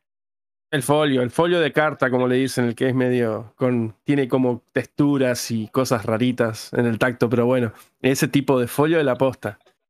Yo uso eso, a mí me encanta. Aparte, puede venir el fin del mundo y te va a estar los tomos ahí eh, vivos. Sí. Otra pregunta que te quería hacer, Matías. Y en este momento, ¿qué es lo que más está vendiendo Omni? ¿Es manga o historieta? Digo, com- este cómic de superhéroes. ¿Cuál de las dos líneas? Eh, la- está, está equilibrado, pero está porque una, por una diferencia de, de precios, ¿no? Claro. Si un manga vale lo que vale cuatro libros, si vos vendés un libro de DC, ponele, vendés un libro de DC y te equivale a vender cuatro mangas. Entonces, medio que está, en este sentido, está muy equilibrado, en, al menos en, en ganancia para la empresa. En nivel, nivel ventas de libros, sin duda los mangas están viendo más, eso te lo puede decir cualquier comiquería, eso no es ningún secreto. Sí. Este, la verdad que simplemente los, los mangas ahora están en un gran, gran momento. La gente hay, hay muchos mucho nuevo mucho nuevo lector y mucha gente que se está enganchando a comprar a comprar series así de cosas nuevas. Así que la verdad que sí el, el manga se está moviendo muchísimo más. Este lo cual querías que yo te diría diciendo sí perfecto aguante tipo mi área se está removiendo pero yo la verdad que lo que más querría yo es que también se muevan que, que recuperen aire los, los cómics y los libros de los libros de DC y los libros nacionales así se puedan seguir moviendo más porque también soy muy fanático de eso pero al menos me quedo tranquilo sabiendo que, que los mangas, que los mangas, la- que las apuestas a los mangas vienen saliendo bien. Claro. Bueno, hablando de eso, digo, otra de las cosas que publica tiene que ver con la, li- la- línea esto de, de los libros de Patorusu. Digo, ¿Qué nos puedes contar sobre eso? Yo no te puedo contar mucho más de lo que se sabe porque yo no estoy mucho más metido que en el hecho de revisarlos cada tanto. Pero para mí es una movida muy interesante en el formato en que sale, esa clase de, re- de- de rescate de, obras antiguas. Pienso que también a un público distinto. Realmente no pienso que esté comprando Atom o La Tierra de las Gemas sale a comprar Patorucito, pero, pero es más una cuestión de diversificación editorial. Claro. me, me parece bien que se saquen este tipo de productos para distintos tipos de públicos. De la misma forma que el que esté comprando, qué sé yo, La Tierra de las Gemas no compró el libro DCA de OVNI, ¿no? Cosas distintas. Y siempre, siempre abogo porque, la, porque las editoriales se diversifiquen y vayan armando catálogos y, y colecciones distintas. Me parece muy divertida la colección de Patorucito. Cuando la leo siempre me río. La leo haciendo las voces en voz alta. Y me divierte mucho. Me, me interesaría mucho ver cómo, cómo se puede seguir con esto, cómo se puede seguir por una línea de cosas, de, de rescates de cosas nacionales. Aún así, la colección está, da, para, da para largo porque son varios tomos, así que vamos a seguir leyendo a Patorucito como mínimo hasta el 2024. Ah, Son sí. como 12. Son como 12, do- 15 tomos creo que eran, de hecho. Y por la regularidad que tiene, creo que estaba programada para que siga saliendo hasta el 2024. Buenísimo, No yo que la sigo. No Vamos sé, sea, a mí, a mí me encanta. si quería hacerle una pregunta, vos que la estás siguiendo, que estás como desde el primer día ahí con eso. No, no, eh, yo tengo muchos, muchos, pero muchos de los cómics viejos, pero muchísimos, eh, hasta cobrados en precio tapa neutral, precio en el ¿El peso de los patacón te 80. vas a tener también? La última que compré creo que fue en el 2003, 2004. O sea, estaba un peso con 50, o sea, imagínate. Eh, son inéditas postas, pero yo no tengo todas, no tengo todo el universo de la década del 20 hasta la, la última, pero son inéditas postas. O sea, yo la verdad no tengo ni idea, por eso pregunto. Mira, te comento, la- la- el primer tomo que salió era inédito, inédito. Ese seguro que es inédito. No existió nunca, nunca se publicó, nunca salió en ninguna revista. A partir del segundo tomo, creo que las historias no son inéditas. En alguna revista salieron, lo que sí seguro es que nunca se republicaron. Como vos sabrás, eh, las revistas de Quinterno en cierto punto eh, empezaban a publicar las viejas de nuevo. Sí, tuvieron como un tope. sí, sí. Mucha- tienen mucho, tienen, tuvieron mucha recirculación de historias. Bueno, las que salen en la colección son algunas que salieron en las primeras etapas o en alguna etapa una vez y después nunca volvieron a publicarse, porque no, no entraron en ese ciclo de, re- de reedición. Justamente la idea era una selección de obras, que, de, de- de historias de, de los personajes que la gente tuviera menos chances de ya tener, incluso los más fanáticos. Sí, sí, y no, Y de algo que, que rescato mucho de esta edición también es los extras, ¿no? Que trae Sí. al final de cada tomo, que son, por ejemplo, bocetos. En el primero, el que vos decís, el, ine- el sí, pero en el primero trae los bocetos incluso, lo- o sea, el scan de los bocetos posta, que después bueno, los retocaron todo, y el color también, el color es, es hermoso. El, el- el- Que yo te comento esto, esta colección está haciendo, no, no es que trabajamos con los archivos ya hechos y lo, o sea, no es que nos pasaron archivos y lo estamos convirtiendo como cuando trabajan, no sé, los mangas, editorial japonesa te dice, toma, acá tenés los archivos de las páginas. No, acá esto es un trabajo de restauración y, y Rehacer, sí. desde cero. A Lo que me encanta, eh. Nosotros tenemos en la oficina un cajón enorme que se llama Originales Quinterno, qué lindo. lleno de sobres por historia de originales eh, de puño y letra y los escaneamos en la oficina, los retocamos digitalmente nosotros, se le pasa a los coloristas y se planta todo y se re-rotula todo desde cero. Es realmente un, una- una- un rescate completo del material. ¡Qué laburo! Y la verdad que sí, la, cre- creerías que son, son tomos de 80 páginas, 96 páginas, y sin Sí. embargo toman de un, un trabajo de producción como si fuese un tomo de Vinland Saga, ¿entendés? Ah, ah, Es una un boludez lo- laburo. es una- es una boludez lo que así. Yo escaneo muchas revistas viejas de anime, pero muchas. Y, me, me- y digamos, lo estoy, las estoy colgando a las revistas porque son todas en los 90, el 2000. Y las estoy colgando en internet. Bueno, y lo que hago es también hacer una modificación en los colores, limpieza de imagen, todo. Y es posta lo que si son revistitas de 32 páginas, loco, pero capaz que lleva una semana por esa revistita. Porque entre lo que tenés que retocar, el colorcito, eh, eh, eh, reestructurar la página, eh, los brillitos y el scan. Lo, lo principal de todo el scan. Que yo tar- por cada página tardo fácil 10 minutos en cada hoja. O sea, una revistita tengo que estar un día entero escaneando. Y la verdad- A saber, me quiero imaginar que, al- el- imagi- imagino ver lo que voy a decir, el tema de Patulusu, que encima son cosas que hay que agarrar, son papiros, hay que agarrarlo con pincitas más o menos para que no se degrade y hacer todo ese laburo. Sí, el laburo del escaneo y, y rejuvenecer y todo, es como que debe ser un... La verdad, yo me saco el sombrero y lo felicito. Y aparte es re innovador, porque no sé si tienen, eh, han tenido algo más nacional en el catálogo. Creo que no, esto es lo primero, ¿no? No, OVNI ha publicado cosas nacionales, ha publicado Ah, ¿sí? obras de Salvador Sanz, Ah, ha publicado las obras de, Sí, sí. las obras de Biglino, de, de Principito y de Peter Pan. Ah, eh, Mega, ECA. ECA, eh, No, hay cosas. eh, bueno, eh, puedes contar relativamente nacional, no sé, el libro de la Sociedad Alcatena. Ah, se trabajó cosas nacionales, pero sí, sí son las menos, ¿sí? No hubo colecciones de historieta nacional como lo es la colección de Quinterno, y menos de, Ujú. de- de esos años. Ya que estamos hablando de eso, tengo la pregunta. ¿Están abiertos a publicar otros autores que no sean los ya mainstream? Por lo que han publicado, yo también sigo Patoro Su, son autores más mainstream. ¿Estamos abiertos a publicar otro tipo de, de ese tipo de cosas? Por saber. Que yo sepa, este, sí, el tema es que hay mucha cuestión de, de trabajo, de trabajo interno. Yo no, yo no soy el editor de- que trabaja en, la- en el área específica de las cosas nacionales. Eso se lo trabaja, lo trabaja otra persona. Que se selecciona y que se publica, que se publica historieta local. Y, pero tengo entendido que, que, que sí, que si la obra está buena, se, se verá, se verá, se verá cómo está. Pero eso ya es para hablar directamente con las redes de Omni, yo no trabajo Claro. eso. sí, sí. Pero bueno, es lo- una de las cosas que vos planteabas hace un rato, lo del tema de la, diversificarse y tener diferentes públicos. Y una de las cosas que hace Omni, como diciendo, bueno, vamos a tratar de darle diferentes cosas. Entonces vos decís, bueno, este, este público que sería el de Paturuzú, Paturucito, bueno, hay otro tipo de obras de otros autores que decís, podrían seguir para ese tipo de público también. Les podrían interesar.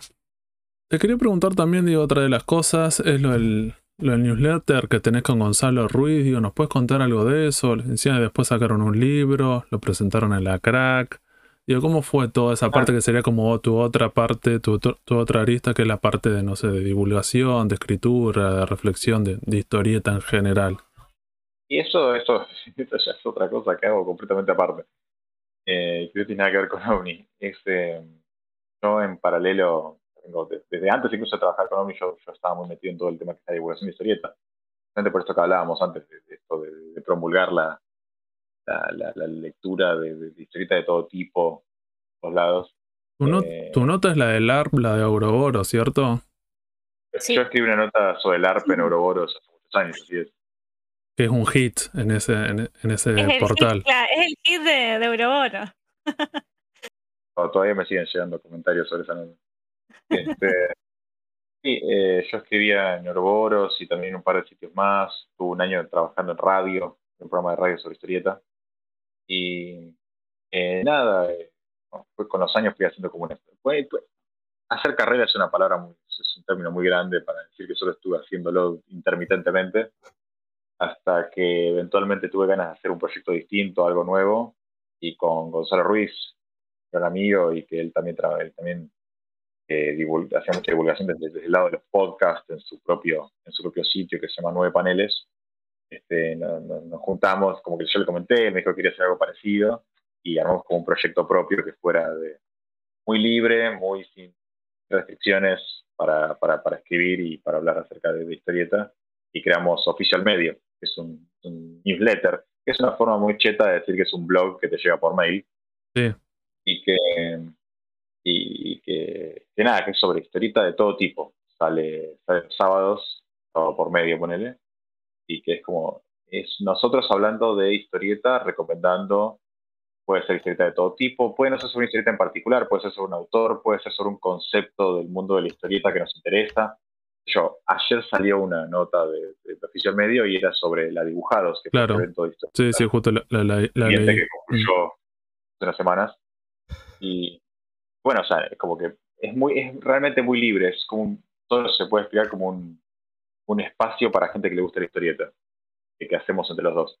Bueno, lo, lo- este espacio luego de, habiendo cumplido un año de vida, ya con mucho, mucho material encima, nos contactó la editorial Rabdomantes, que es una editorial de Rosario, con la que yo, yo, yo conozco a Rabdomantes porque yo trabajo como, como un corrector freelance para ellos, para algunos libros, y me, nos contactan para decirnos, nos, nos ocupa el material, nos gustaría, eh, ¿qué les parece hacer un, libro recopilando, recopilando todas las notas? Lo primero que elegimos fue todas las notas, nos tentan en cinco libros, así que vamos a tener que hacer una selección, y estuvimos trabajando meses, ponerle que desde marzo hasta julio, estuvimos trabajando mucho en ese libro con Gonza, en la selección, en la corrección, en una revisión general, en, en hacer material nuevo para el libro, y lo sacamos para la Crack Común, que fue en agosto. Lo presentamos ahí, salió el libro a la venta ahí, y ahora ya está a la venta en comiquerías en todo el país. Este libro que es de ensayos sobre historieta. Siento que quizá es recontra específico esta clase de libro. Yo le pregunté a César, ¿vos estás seguro que querés sacar un libro así? Venga, que sea tan específico. Ni siquiera es una historieta, es un libro para gente que lee historieta. Y me dijo, sí, sí, yo quiero, quiero hacer un libro así. Tu plata. Y Vos sabés que está, mira, particularmente, gracias, tengo que decir gracias a nuestro amigo Damián Pérez, que le mandamos un saludo. El doctor me lo Dino Pérez. recomendó. me lo recomendó. Y yo agarré y dije, chao, lo compro. Y cuando lo empecé a leer, ah, te agradezco mucho por la firma también. Em, Nada. y por la dedicatoria también. Eh, cuando lo empecé a leer, a mí la verdad me gustó mucho cómo está el formato. Esa es una de las cosas que te, que, te lo quería hacer saber porque la verdad que está bueno. O sea, el libro se divide en tres partes. Está la parte, digamos, de, la, de los escritos que tienen que ver con el cómic nacional, después está con el cómic internacional y después está con el manga. Y cada, vos podés eh, leerlo no desde el principio, sino agarrar de esas tres secciones la que más te guste y agarrar el título, no sé, el que te parezca más, eh, qué sé yo, el que te más te interese o que quieras saber. Entonces vos vas así como elige tu propia aventura, saltando de nota en nota y vas leyendo lo que te interesa. Capaz que después, no sé, conoces otro autor y te gusta más otra cosa, o sea, conoces alguno de acá y lees esa nota. A mí particularmente la que más me gustó, pero porque es como, y creo que le escribiste vos, eh, Matías, que es como eh, lo que vos decías al principio de esa nota, que cada uno conoce una partecita nomás, es la de la, la maldición de Marvelman, que habla sobre el quilombo que tuvo, por ejemplo, Neil Gaiman también con, este, con el tema de Spawn, eh, después el, el, quilombo que tuvo también eh, Alan Moore, o sea, todo es como que se va todo interconectando y está re bueno. La verdad es que yo este libro, mira, me pasó, me pasó una foto del índice para irme acordando, porque leí varios, pero leí hace, hace un tiempo. Se lo prestó un amigo, porque le dije, tenés que leer esto, porque hay cosas que seguramente te van a interesar. Eh, la verdad está muy bueno, tengo que decir, porque, y súper recomendable. Hay desde, miren, hasta para, le mandamos un saludo a David Saxofonista, que hay de Automatic Quilombo, hay una nota. Así que de ahí la puede leer tranquilo. Y supongo que es un libro que no es, supongo que todo el contenido no, creo que exista una persona a la que le interese todo el contenido del libro, porque esa, esa única persona seríamos Gonzo y yo, porque es tan, el libro, la selección es tan personal como nuestros gustos, pero sí me parece que es lo suficientemente diverso como para que haya algo que le pueda interesar a cualquier persona que lee, lee historieta en Argentina.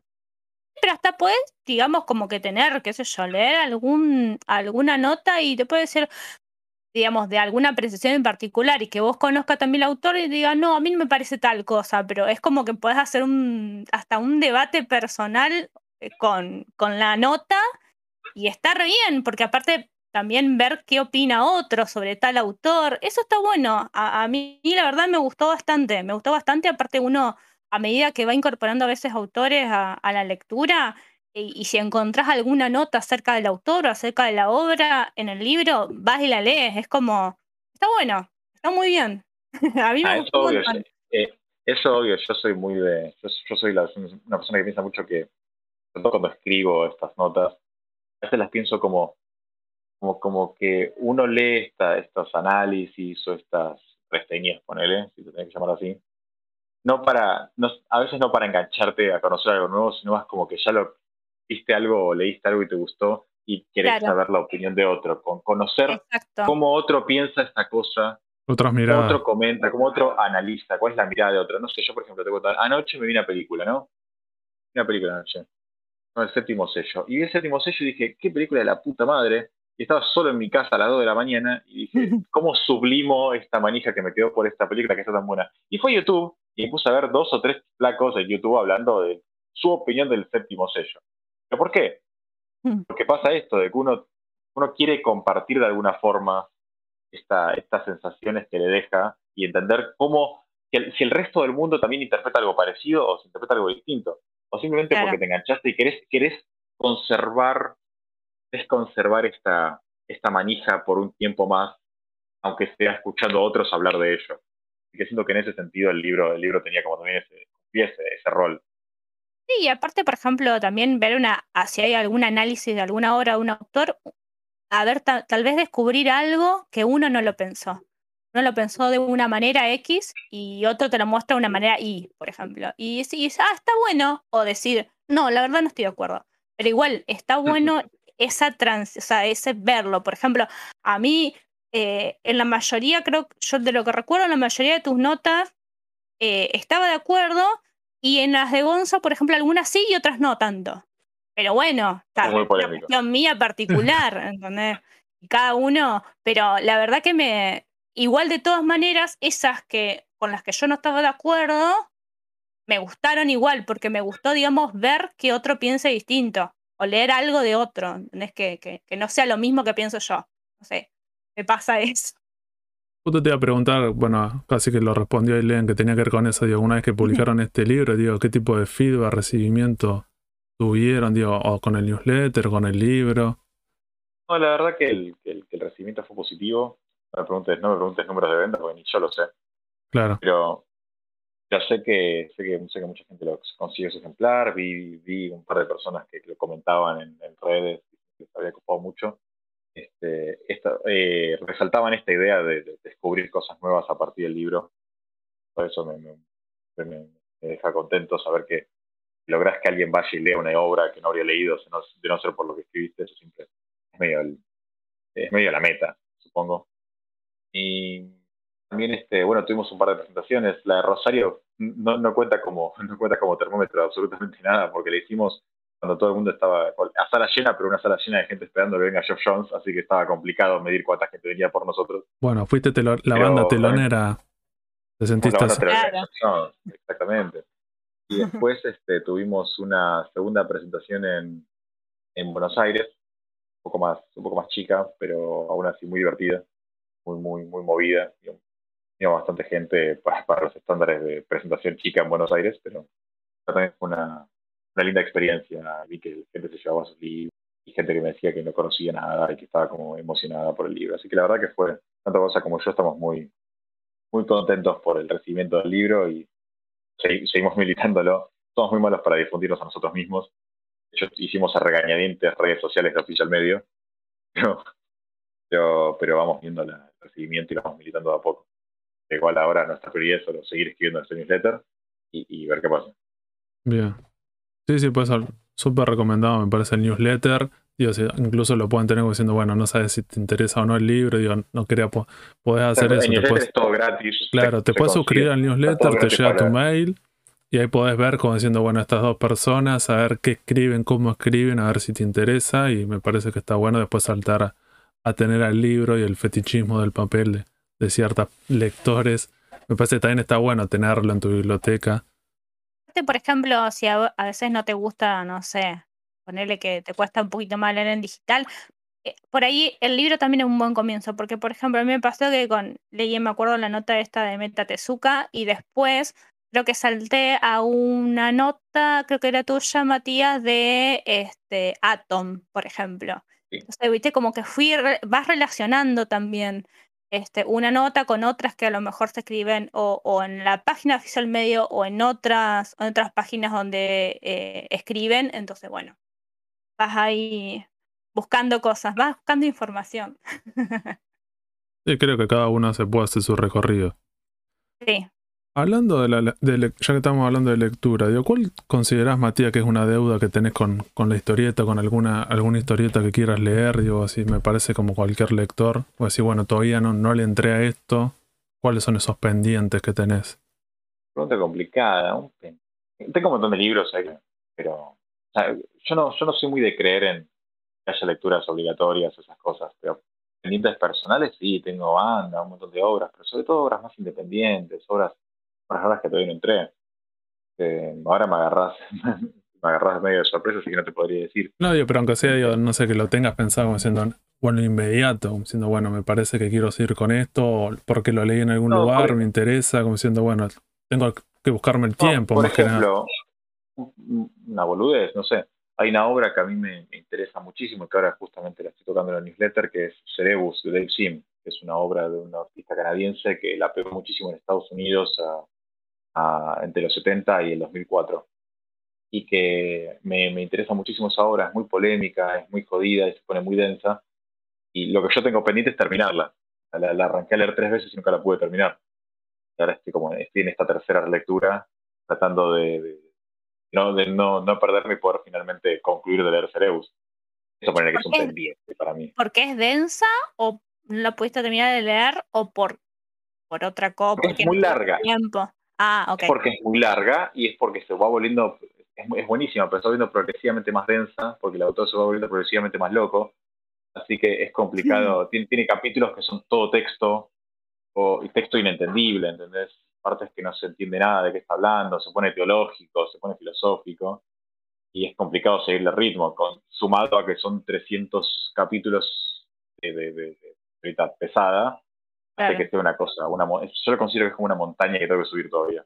Leerme todo Cerebus.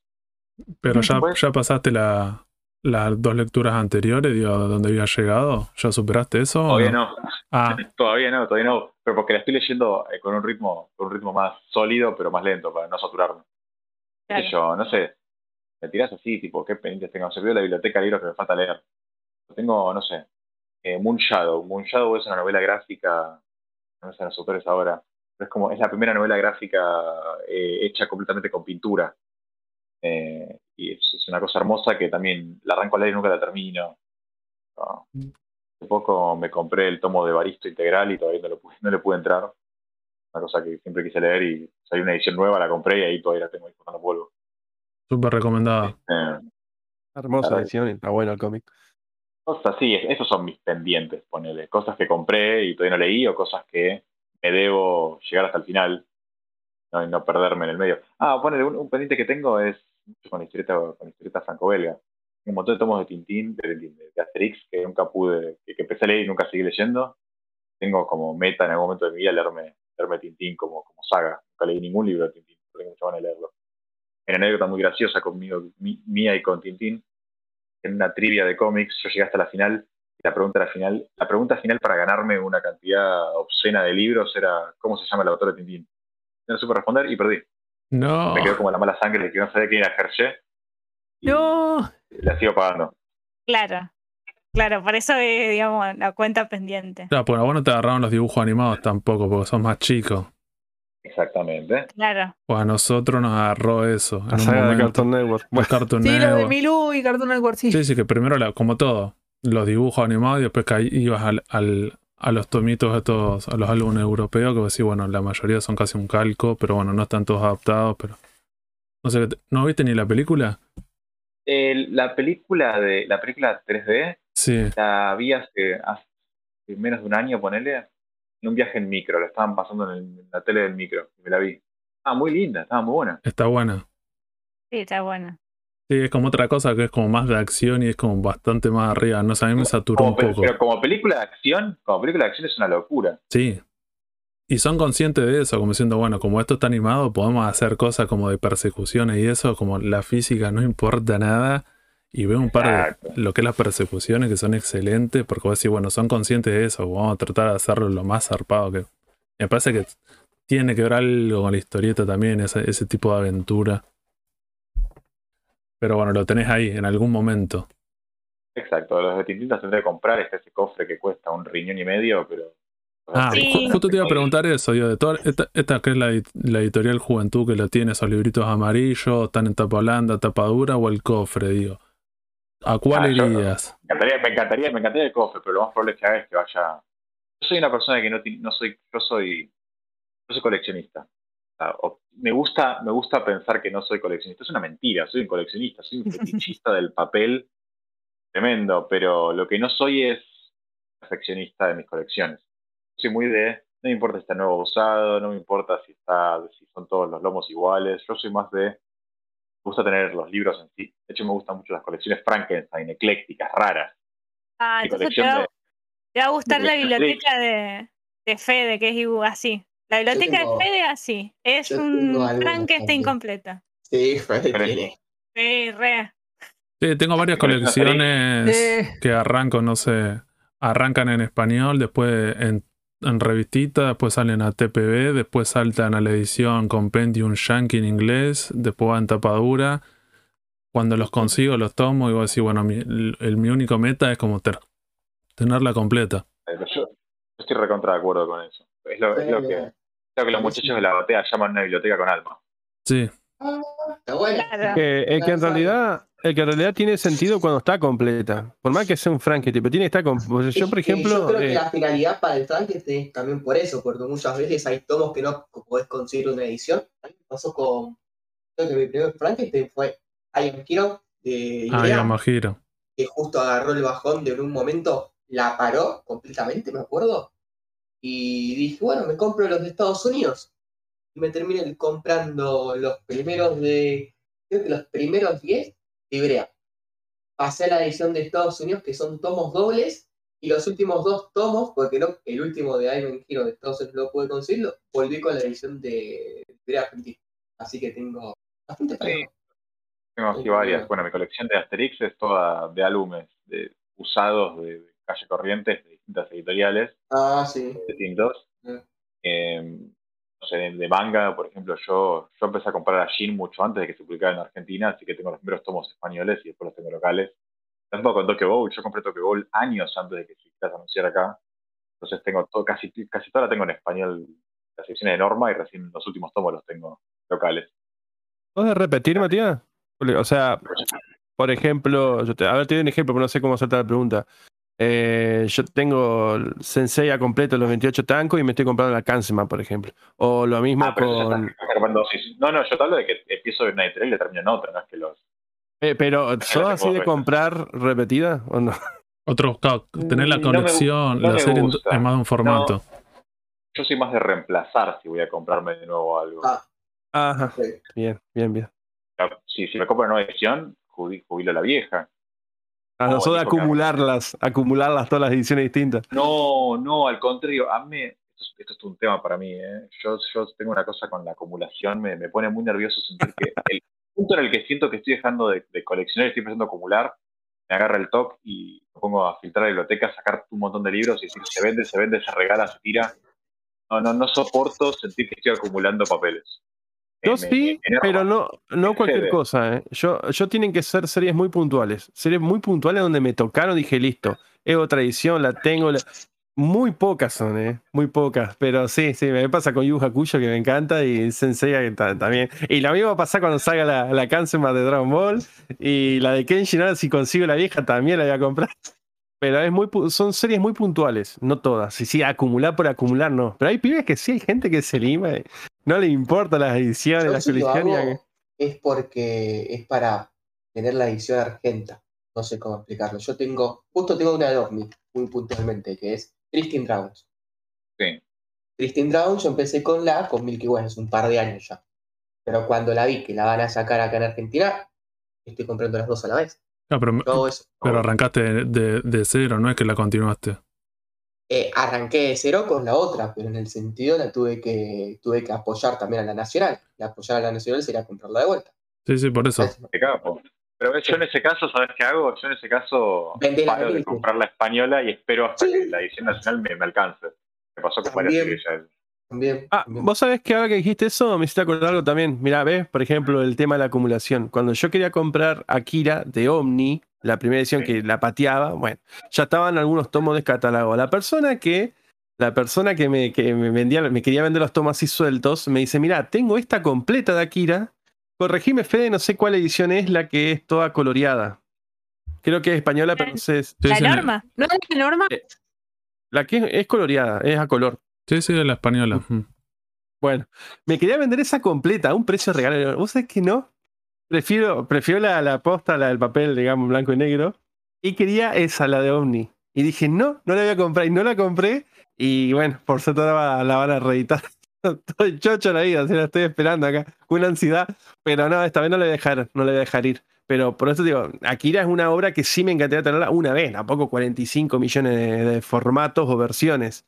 Pero hay gente que sí compra todo. Cuando le, le- le apasiona tanto una obra o por ahí eh, muy significativa, la compra en distintas versiones. Pero ahí hay do- dos tipos de coleccionismo. Ahí está el coleccionismo, por ejemplo, el que hablaba, lo que hablaban Matías y Fe del tema por ahí de los Frankenstein, qué sé yo, me parece que apunta más a, me parece a mí, ¿no? Ojo, una opinión personal, a la lectura y otro, el otro tipo de coleccionismo, las varias ediciones, también uno lee, las, lo lee, en ciertos, en ciertos casos capaz que no, pero en, lo- en la mayoría de los casos lo lee, pero que apuntan más a lo editorial, digamos, a la edición, la coleccionismo, la, la colec- el coleccionismo por la edición, me parece. Como que apunta a un lugar distinto. Sí, Sí, yo soy más del segundo tipo que yo tengo. Si bien tengo una edición principal, después junto un tomo de una edición para tenerla diferente, pero nada más. Ah, yo hice eso con Tampoco Dragon junto Ball. papel. Yo hice eso con Dragon Mirá, Ball, la tengo en tanco y, más- y me compré un tomo de la color como para decir, bueno, lo tengo en otro. Pero ni en pedo y caso- le voy a comprar la completa. Mira color. el caso que me pasó hace poco cuando salió Ranma, la nueva edición. Todo el mundo me ofrecía Ranma ese, mirá el- el- la versión de 100 páginas que después pasó a 200, más allá de la TV, que tres formatos tuvo esa edición de Ibrea, tres formatos. Eh, y no la quise, porque tú bien, el, Frankenstein, lo que vos quieras, pero dije, bueno, si va a salir una nueva edición, voy a comprar una nueva edición y la, la estoy comprando, va, va a terminar cuando tenga cincuenta y pico de años. Pero bueno, va a terminar. Pero mm, no me compraría la vieja, por ejemplo. Eh, hay otras series que sí, muy puntuales que sí, que sí las tengo y dije, bueno, las voy a comprar de vuelta. Pues digo, es muy puntual, pero por ahí eh, caigo en, eh, o peco en el tema de la acumulación. porque Yo digo, no soy acumulador. Todo el mundo te dice, ah, pero estás acumulando. Y con algunas cosas, no todo. Estás acumulando. No, No, no, no, por- nada, ni biblioteca tengo, boludo. Por eso le quería preguntar a, digo, a Matías, por lo general, digo, tal vez con alguna serie en particular que es la que más te guste, tal vez podés caer en tener más de una trampa. edición o tener algo más como diciendo, bueno, por, no con toda la, la serie en particular. No, supongo que es más como que me. Bueno, ponele, ponele, yo también soy mentiroso. Yo, por ejemplo, soy muy fanático. Hoy me terminé de leer un libro mañana de una serie de, novelas que a mí me gusta muchísimo. Son las novelas de Moomin, de Tove Jansson, que las estoy leyendo en, la edición en inglés, que me compré todos los tomos eh, hace unos cuantos meses. Pero ahora que se empezó a publicar en español, a pesar de que yo las tengo, igual las estoy comprando en español también, solo porque soy un sacado y quiero, quiero comprar más de esto. Pero la, que- la, vas a leer que después en algún momento en español también, o es como para tenerla. Ya, quizá a la, a la hora de releerla, quizá elija releerla en castellano. Claro. que ya la tengo, pero, pero cuando lo fui a comprar, no lo fui a comprar para leerlo, lo fui a comprar para tenerlo. Y eso sí fue sacado. Bueno, Una ¿ves? Acá hay otra, acá hay otra teoría. Ahí va otro tipo de, coleccionis- de coleccionista, por ejemplo, que a mí me ofrecieron el tomo 1 de Ghost in the Shell en inglés. Digo, mira, loco, todo bien. Voy a esperar a la reedición de Omni, me imagino alguna vez lo van a reeditar. Pero no puedo leer otra cosa que no sea en inglés, eh, que no sea en castellano. O sea, yo inglés, así me traiga, no sé, alguno en, en francés, en italiano. No puedo. Yo tengo que tenerlo en castellano, o sea, en castellano, español de España, neutro. Con modismo argento, no importa. Pero yo tengo que leer algo. Yo soy un queso para el inglés, lo admito. Para otros idiomas. Soy un queso, nunca pude, no, me, me cuesta una banda. Eh, y, y tengo que tener la versión en castellano o en español. Por eso te digo, hay, otro, hay gente que compra, bueno, Santi, sin ir más lejos, compra por ahí tomos que son en sí. inglés. Yo no, y en pedos. Yo, sí. Otra que tengo, bueno, eh, con Omni, Hellboy, eh, tengo todos los Hellboy de Omni y después los vi, perdí, todo eso lo, lo tuve que completar de la edición de, de Dark Horse. Imagínate. Hice esas. Pero yo, a mí me gusta leer en inglés, no tengo problema en leer en inglés. ¿Y cuál es el tema? Es que leer en inglés significa que son cosas que tal vez en español nunca vas a ver. Sí. Ese es más mi punto. Sí, sí. O ir, a la, o ir a la lengua fuente en ciertos cómics, no en todos. Sí, no, yo no lo miro ma- por, por ese punto, porque la verdad que no tengo problema, porque a mí me gusta leer, como dicen los chicos, en, en argento. Eh, pero es más por el tema de que es algo que solamente va a estar en inglés y lo puedo leer en inglés. Capaz no sé directamente, así que voy para el inglés. Bien. Como para, ir, como para ir cerrando, tengo una pregunta que en realidad es como un escenario hipotético de Martín. Justo no pudo participar de este podcast porque no sé qué, qué problema tenía. Y, y me dijo algo para, para que te pregunte a vos, que es como algo hipotético, pero bueno, ahí va. Dice así: Ok, a ver. Vas caminando por la calle, te pone una combi blanca, te pone una bolsa en la cabeza y te sube y te llevan al medio de la nada. Te ponen un fierro en la cabeza y te muestran desde el celular una transmisión en vivo con los pibes de los lives amarrados a una silla y te obligan, sí o sí, a licenciar uno de estos mangas. ¿Cuál elegís? Y las dos opciones son Chichor Terremoto o Gintama. Pará, pará. El A mí, yo me enteré hoy que iban a hacer esta pregunta, pero No, yo tampoco. el original es, Chicho, es Dash Capay que en España pegó muy fuerte y se llamó Chicho Terremoto. Bueno, sí, Eh. es remoto. Chicho Terremoto.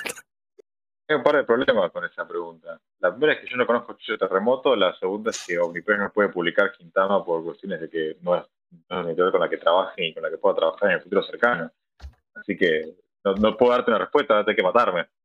Te, mata, te matan Eh, a, vos, te a matan los- a los pies, a a los los pibes los live live. de, de Omni. Live, lo Ah, sí. No, matan a Rodri y a Nico. Sí. No. bueno, No, no tiene nada que ver. Vos decís que Chicho Terremoto, decís que Chicho Terremoto, Ale. Ya después te vamos a mandar una foto de Chillo Terremoto para que lo conozcas. Sí, es una persona Sí, que es bastante Sarino, fanática de, esas dos series, entonces bueno. Pero digamos que sí. Ojalá. Sarino. Oja-. Ojalá trajera Omni, Chicho Terremoto algún día. Ya Nadie le da bola, cara. Tiraste sobre los japoneses y editoriales con las que no trabajan. Digo, ¿por qué no trabajan con alguna? ¿Es por, por la cuestión de que es medio complicado algunas editoriales para trabajar? Digo, ¿por qué no se puede trabajar con todas? ¿Cuál es la decisión? La realidad es que tiene mucho más que ver con lo que decían los japoneses y con lo que decidíamos nosotros. Este, nosotros siempre tenemos ganas de trabajar con la mayor cantidad de títulos posibles y diversificar el catálogo lo más que se pueda. De hecho, estamos trabajando últimamente con, con dos o tres editoriales más afuera de las que ya trabajamos usualmente para, para sacar cosas nuevas ya en cara para el año que viene. Pero, pero muchas veces lo que pasa es que simplemente las editoriales japonesas no, no te responden, no te dan bola o directamente dicen, no, disculpa, ya trabajo con suficiente gente en este, en este mercado, no, no, no quiero trabajar con más gente. Son muy fríos. Ese, ese es el tema. Nos ha pasado mucho. Son fríos. Pero Son dif- son Atom- diferentes, sí. Atom es de Tezuka Production, ¿no? Atom. Atom the Beginning no es de Tezuka Production, en realidad Ah, Atom the Beginning es de, es de- perfecto. es de una editorial, o sea, es de la editorial Heroes, Ah, ah, que publica ok. Atom the Beginning. Lo que tiene es que eh, tiene que la, la- la edición se tiene que coordinar las aprobaciones con la Sí, gente de Tezuka Productions porque lo trabaja directamente Makoto Tezuka, que es el, Es Ah, el hijo, como, como él se quiere, como él se autopercibe. Eh, Se tenemos que tenemos que charlarlas, charlarlas, tenemos que aprobarlas directamente con él. Pero después de eso, ese, ese es el único contacto que, que OVNI trabaja con Tezuka Productions. Trabaja directamente con Heroes. De la misma forma que trabajamos Kuga, eh, lo trabajamos también con la gente de Heroes, no con la gente de Kamen Rider. Aunque Ah, bien. las aprobaciones pasan por la gente de, de Kamen Rider por una cuestión de la marca. Más, Por más eso que- la- Y por Toei, ¿no? Toei. Por eso nos sale a relojito ambas. La verdad que, que están saliendo muy bien eh, mensualmente. Y, Y bueno, Sí. ahora justo, justo en noviembre no van a salir ninguna de las dos. Tuvieron Mm. una- un mini parate y van a salir en diciembre, el próximo tomo de, de ambas series. es que con Cuba estarías casi por la mitad, ¿o no? Ya. Son Cuba 19. acaba, acaba de salir el tomo 20 en En el Japón. tomo 20, sí. Atum no, que tiene vamos a sacar el un 10. par más, sí. Me gustaría decir que vamos a sacar los próximos 10 el año que viene, pero lo más probable es que eh, arranquen a salir cada 45 días o cada dos meses. Está como Ah, previendo eh, estirarlas un poquito las periodicidades. Sí, de- no, de- sí. todo- sí, todo sí. Iba, a- iba a pasar en algún momento No. porque te, te estás a ver, llegando al día y si no, no vas a tener nada para, para publicar. Y Más para que hacer una serie como esa está espectacular.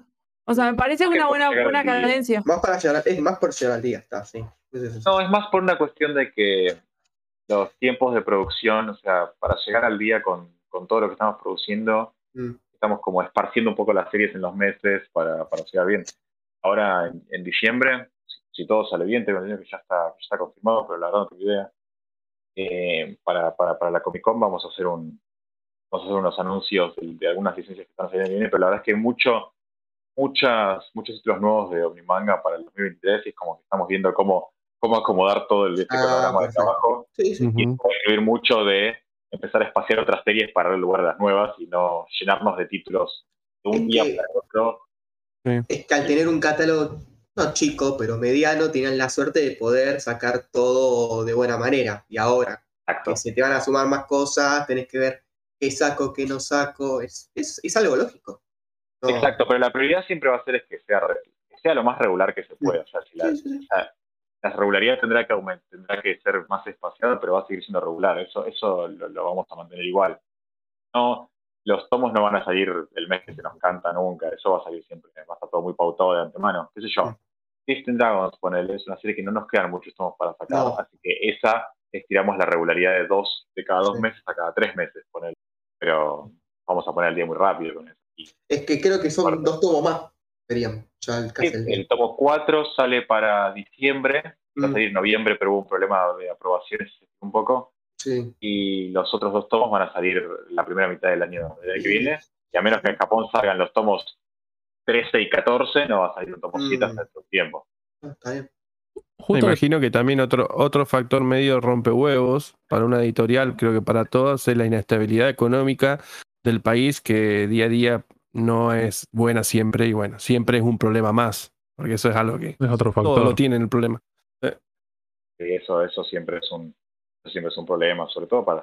Con los libros es un tema muy complicado porque vos trabajas con unas cadenas de pagos larguísimas que van de, Sí, sí. adelante, Para, de adelante para atrás, la, la plata te llega, no te llega tipo tan rápido como creías, o se está siempre poniendo en otros libros. Es, realmente, es realmente... Es una de las cosas más, más difíciles de trabajar la edición de libros en papel hoy en día. Es muy, es muy como que antes era mucho más sencillo y se fue eh, progresivamente volviendo más complicado por un montón de factores. Es Como que ca- casi como que el mercado te, te dice que, que está obsoleto, pero la única razón por la que no está obsoleto es porque la gente lo sigue queriendo y comprando. Sí. Sí, sí. Eh, te voy a hacer una pregunta, ya que comentaste algo. Digo, ¿Cómo se viene? ¿Cuál sería el adelanto que podrías dar ahora de, de Omnimanga de, para el año que viene? Digo, ¿Qué cosas tienen pensado hacer? Ah, ah, no te puedo Sí. adelantar, ¿qué te voy a adelantar? ¿Que, que, que lo Yo digas? iba a Ah, No, no, no que me diga que no, que no me digas los diga títulos de- los títulos, pero digo, bueno, ¿cuáles son los ¿cuántos- objetivos, las metas que tienen para el año que viene? Ah, digo, arre. Ah, bueno, sí, vamos, ah, vamos a hacer algo más, vamos a hacer una respuesta más, más, más genérica. Eh, para el 2023 se vienen muchas, muchos nuevos títulos de Omnimanga, seguro. La cantidad ni la tengo, posta que son un montón, pero hay Ah. mucho en el aire. O sea, no te puedo decir, no te puedo decir tantos porque, o sea, claro. hay- es una lista enorme, pero mucho está en el aire, mucho se está negociando, se está trabajando eh, constantemente. La idea es apostar de- más, o sea, es profundizar y seguir a- es- ampliando ese sí, catálogo. La idea es expandirse y ampliar el catálogo de Omnimanga. Lo- el plan es este, expandir la línea. Bien, Si, si- si la economía y, el, y, y las, las compras acompañan, la idea sería aumentar esto. La idea es, bueno, terminar con las series que, que queda terminar, como La Espada del Inmortal, que creo que de hecho, con- creo que termina el año que viene. Son Creo. 15, son 15, creo que ya van Son 9 15, ahora. Deberían salir los últimos el año que viene. Ajá. Eh, bueno, ter- terminar Dragon Head, que queda un tomo para enero y cerrarla. Y, y después eh, empezar a trabajar, se- seguir sacando las series que sacamos ahora, eh, hasta terminarlas, pero no creo que termine, termine ninguna el año que viene. Probablemente la, la, la Tierra de las Gemas termine el año que viene. Si, si, si todo sale más o menos bien, deberíamos cerrarla el año que viene mismo, a fin de año. Pregunta, ¿de lo nuevo que se viene es de todo o hay especificidad en género tipo Shonen Seinen? ¿Hay de todo? No, no, al contrario, al contrario, justamente había como, cuando cuando yo entré a Omnimanga, ¿no? Seinen. Eh, y me preguntaron estas preguntas, estas cosas, yo dije que tenía como un plan por etapas de, de ampliación de catálogo. El primero era, nada, salir con las series nuevas que salieron en ese momento. Después era de a poco este, dar un poco de fondo de catálogo para que haya series de tomos simples, mensuales, que siguieran saliendo. Después ya empezar a ampliar el catálogo y, y expandirlo a cosas que Omnimanga usualmente, que, Omni usualmente no publicaba antes. Salir un poco de la ciencia ficción y el manga de género Seinen y temas a otras cosas que sean distintas, que son las que espera el público y siempre te están pidiendo y preguntando. Entonces medio que decidimos también eh, expandirnos para, para, esos lados. Ahora con esta nueva tanda de cosas que vamos a anunciar, que no son todas las que tenemos, porque insisto, hay mucho, mucho en el aire, realmente es un...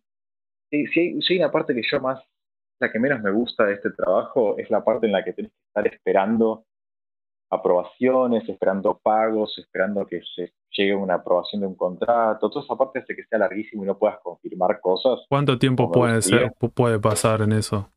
Depende, li- literalmente depende de la obra. Tengo en una, en una misma tanda de, de contratación, tengo obras que ya tengo firmadas y tengo obras que todavía estoy esperando que encuentre el autor para que apruebe la, para que apruebe la. Así que no te puedo, así que realmente depende de obra en obra. Pero en general, eh, no, no te puedo dar un tiempo.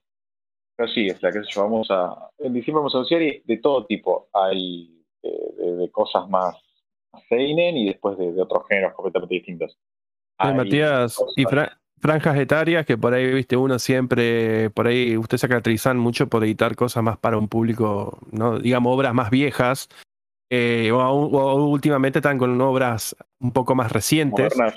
sí, más Sí. modernas, entonces hay, De digamos, un surtido, ¿no? Surtido Bagley. La verdad que de todo. Si, mira, tengo, tengo una, una, por ejemplo, una obra que estoy esperando poder anunciarla en diciembre, porque literalmente, si, si, como los japoneses me prometieron, firmamos contrato en noviembre, la puedo anunciar en diciembre, que es una obra que salió este año, por ejemplo. Ah, por tirarte. Y de, de la misma forma que eso, también estoy nego- estamos negociando y Muy reciente. obras que son desde el siglo pasado. La verdad que Ajá. tratamos de mantener un equilibrio con cosas, cosas modernas y cosas más clásicas, siempre y cuando sean populares. Este, también mucho tomo unitario, es una cosa que estuvimos viendo mucho, trabajando mucho también con, Ujú. viendo como scouting, viendo en el público, que, con, consultando las comiquerías, qué, perciben ellos mejor para, para a la hora de vender los productos a los clientes.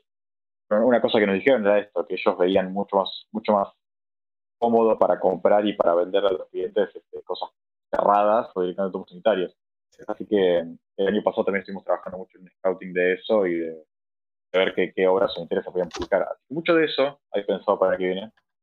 Obras unitarias, cosas modernas, cosas clásicas, eh, eh, géneros variados para, para ampliar públicos, a- a- lo que yo llamo abrir el abanico. El- el- la verdad que el, el criterio aglutinante siempre es la calidad de las obras, que me parece insalvable. Hay cosas más conocidas, hay cosas que son nuevísimas en el mercado, que nunca se publicaron cosas así. La verdad que estoy muy emocionado por esas. Hay que ver cómo, cómo responde el público. Em, yo, cosas de autores que ya hemos publicado. Ah, también. volver. Ujú. Eh, una, una mínimo confirmada y otras estamos ahí negociando. Claro. Bien. Así que Eh, Ma- eh, Matías, disculpa, una cosa que te iba a preguntar respecto a los de las demografías.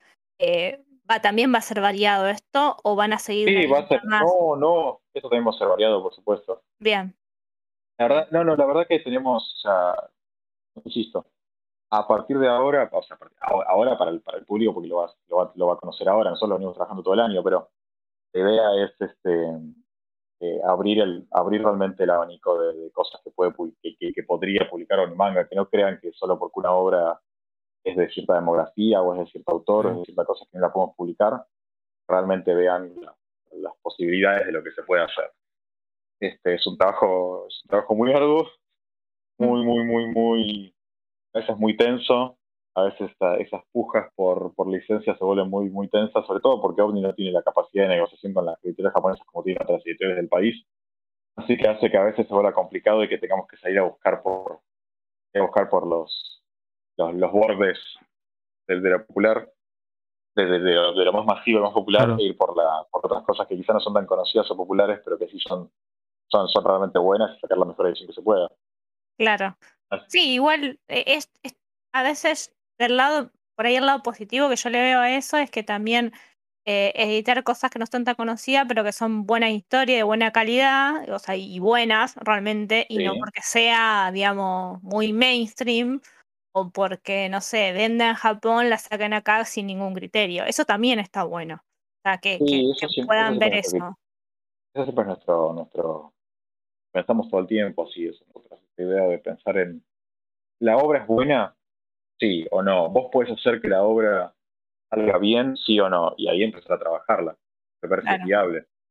Eh, qué sé yo, no sé, Ojalá que en esos títulos al aire que, que nombraste para el año que viene, va, títulos al aire que sé que no los podés confirmar, ojalá que esté Chicho Terremoto.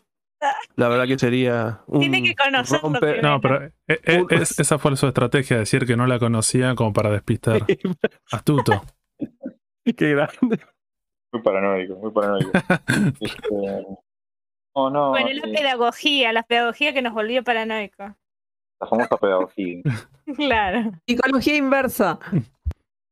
Pero no, que- no tenemos que quedar tranquilos, entonces voy a decir que voy a a, partir de diciembre son estos nuevos anuncios. Y más que nada no tenemos que quedar con eso, que van a ampliar ese catálogo en demografías y en géneros.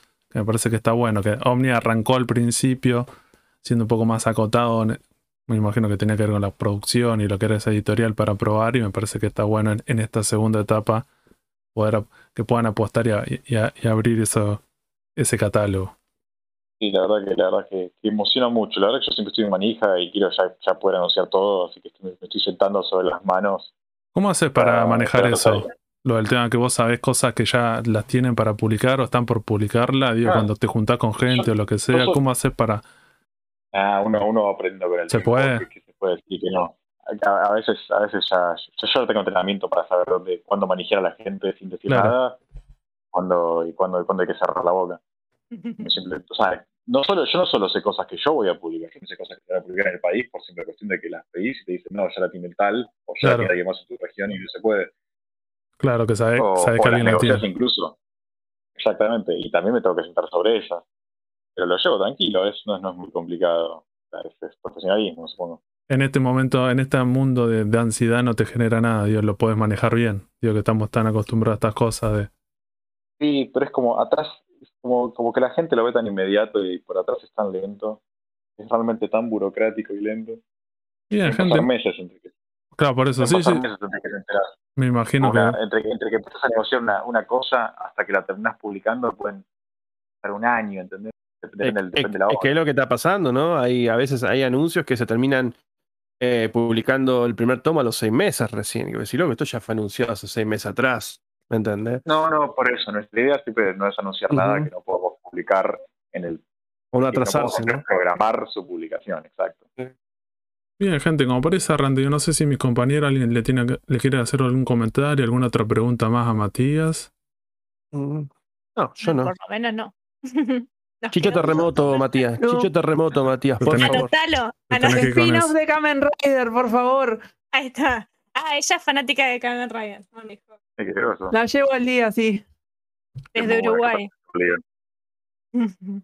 Bien, muchísimas gracias Matías por este recorrido. Pudimos hablar de varias de tus facetas. Digo, no sé si querés pasar tus redes sociales y por dónde te pueden seguir o, lo, o lo del tema o el espacio este que vos tenés, lo del tema oficio al medio, si querés comentar eso. En mis redes sociales, búsquenme si quieren buscarme, la verdad que hagan lo que quieran. Las de, las de, las de Oficial Medio sí son más interesantes para, para, para promocionar. Oficial Medio se encuentra como Oficial Medio en Twitter y en Instagram. Y lo pueden leer y suscribirse. Pueden leer todas las notas previas, son todas ahí gratis para leer. Incluso las que están en el libro, en versiones menos corregidas, pero están para leer gratis también. Eh, están todas en, en Substack, en oficialmedio.substack.com. No, mentira, ¿qué, ¿Qué es eso? Oficialmedio.substack. Sí, es oficialmedio.substack. Sí, oficialmedio.substack.com. Yo soy malísimo, ni me acuerdo de la web. Este, ahí está todo para leer, y si no, en el Instagram está el link, está todo. Si buscas oficial medio en. Google, te sale. Si buscas oficial medio en Google, te sale, así que no se hagan problema. Así que eso, eh, está todo para leer gratis, si, si les copa. Este, ampliar un poco su espectro del mundo de historieta, ahí estamos con Gonza militándola. Y, y no, eso es todo lo que yo puedo hacer. Ah, y que, que si puedo decir es un manga doble manga que le recomiendo a todo el mundo para que lea, es La Espada del Inmortal. No sé cómo explicar a la gente lo buena que está. El tomo 9 que sale ahora la semana que viene, lo leí para, para trabajarlo, me, me voló la cabeza. Estoy obsesionado con La Espada del Inmortal. ¿Qué es lo que más te lleva? Me imagino al principio arran- arrancar con el tema de ese dibujo característico digo, y la historia, cómo arranca, digo, cómo se va evolucionando. Digo, ¿Qué es lo que más te, te llegó de, de este manga? Hay dos cosas que tiene. Uno, que es el estilo de dibujo, el nivel que, del trabajo de las tintas que usa es fantástico. Es- no, existe un manga que esté dibujado así. Y después, eh, cómo, a pesar de ser un manga de samuráis, eh, Samura, que es el, el mangaka, se desvirtúa completamente, hace lo que quiere, se olvida de lo que está haciendo y se pone a hacer un manga sobre otra cosa. Es filosófico, es histórico. O sea, es histórico cuando quiere y después hace que los personajes tengan lentes de sol cuando los lentes de sol no existían en la época. ¿entendés? hace que tengan espadas y armas que no existen en la era Edo en la que está tratada, como que no le importa nada. Y, ahora el, arco actual de la espada inmortal que arrancó en el tomo 7, 8, eh, no, no, casi no hay peleas, todo acerca de la idea de, cómo unos, cómo el, gobierno de Shogun quiere replicar la inmortalidad utilizando la, la cosa de Manji, se una cosa de experimentos humanos y body horror re, jodido. Me fascina, cada tomo siento que no sabes qué va a pasar. Eso me parece lo mejor del Espada Inmortal. No sabes para qué lado va a ir. Sí, sí, recomendar a la gente que no se queden con esa premisa in- inicial de lo, de lo que es la historia, que vos decís, bueno, es un poco más amplio, ¿no? Es, es un samurái inmortal que vive, está en el pasado, vos decís, es mucho más que eso. Muchísimo más que eso. La verdad que eh, explora muchísimos más temas y la, y la narrativa, y la, la narrativa, la historia se va por muchas, muchas historias distintas, muchos, muchos conceptos complicados. Y hay temas crudos también. Cosas crudos, Muy temas crudo, medio. Es crudísimo. Es Sí, sí. crudísimo la espada del Inmortal. Es realmente una cosa Pero muy, bueno. muy, pero muy, muy divertida. Sí, sí, sí. Exactamente. Bien, eso es es todo. mi recomendación. Eso es todo. Muchísimas gracias, Matías, por, por haber participado, por haber estado compartiendo estos momentos con nosotros. Ustedes. Y esto es todo, gente. Muchas gracias a todos por habernos escuchado. Somos el Sucucho Comiquero. Nos vemos la semana que viene. Saludos, gente. Hasta Luego. Eso.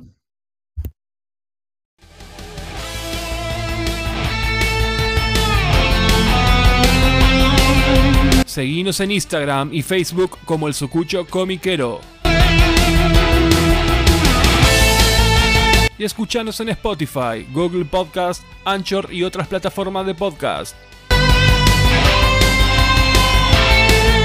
El Sucucho Comiquero.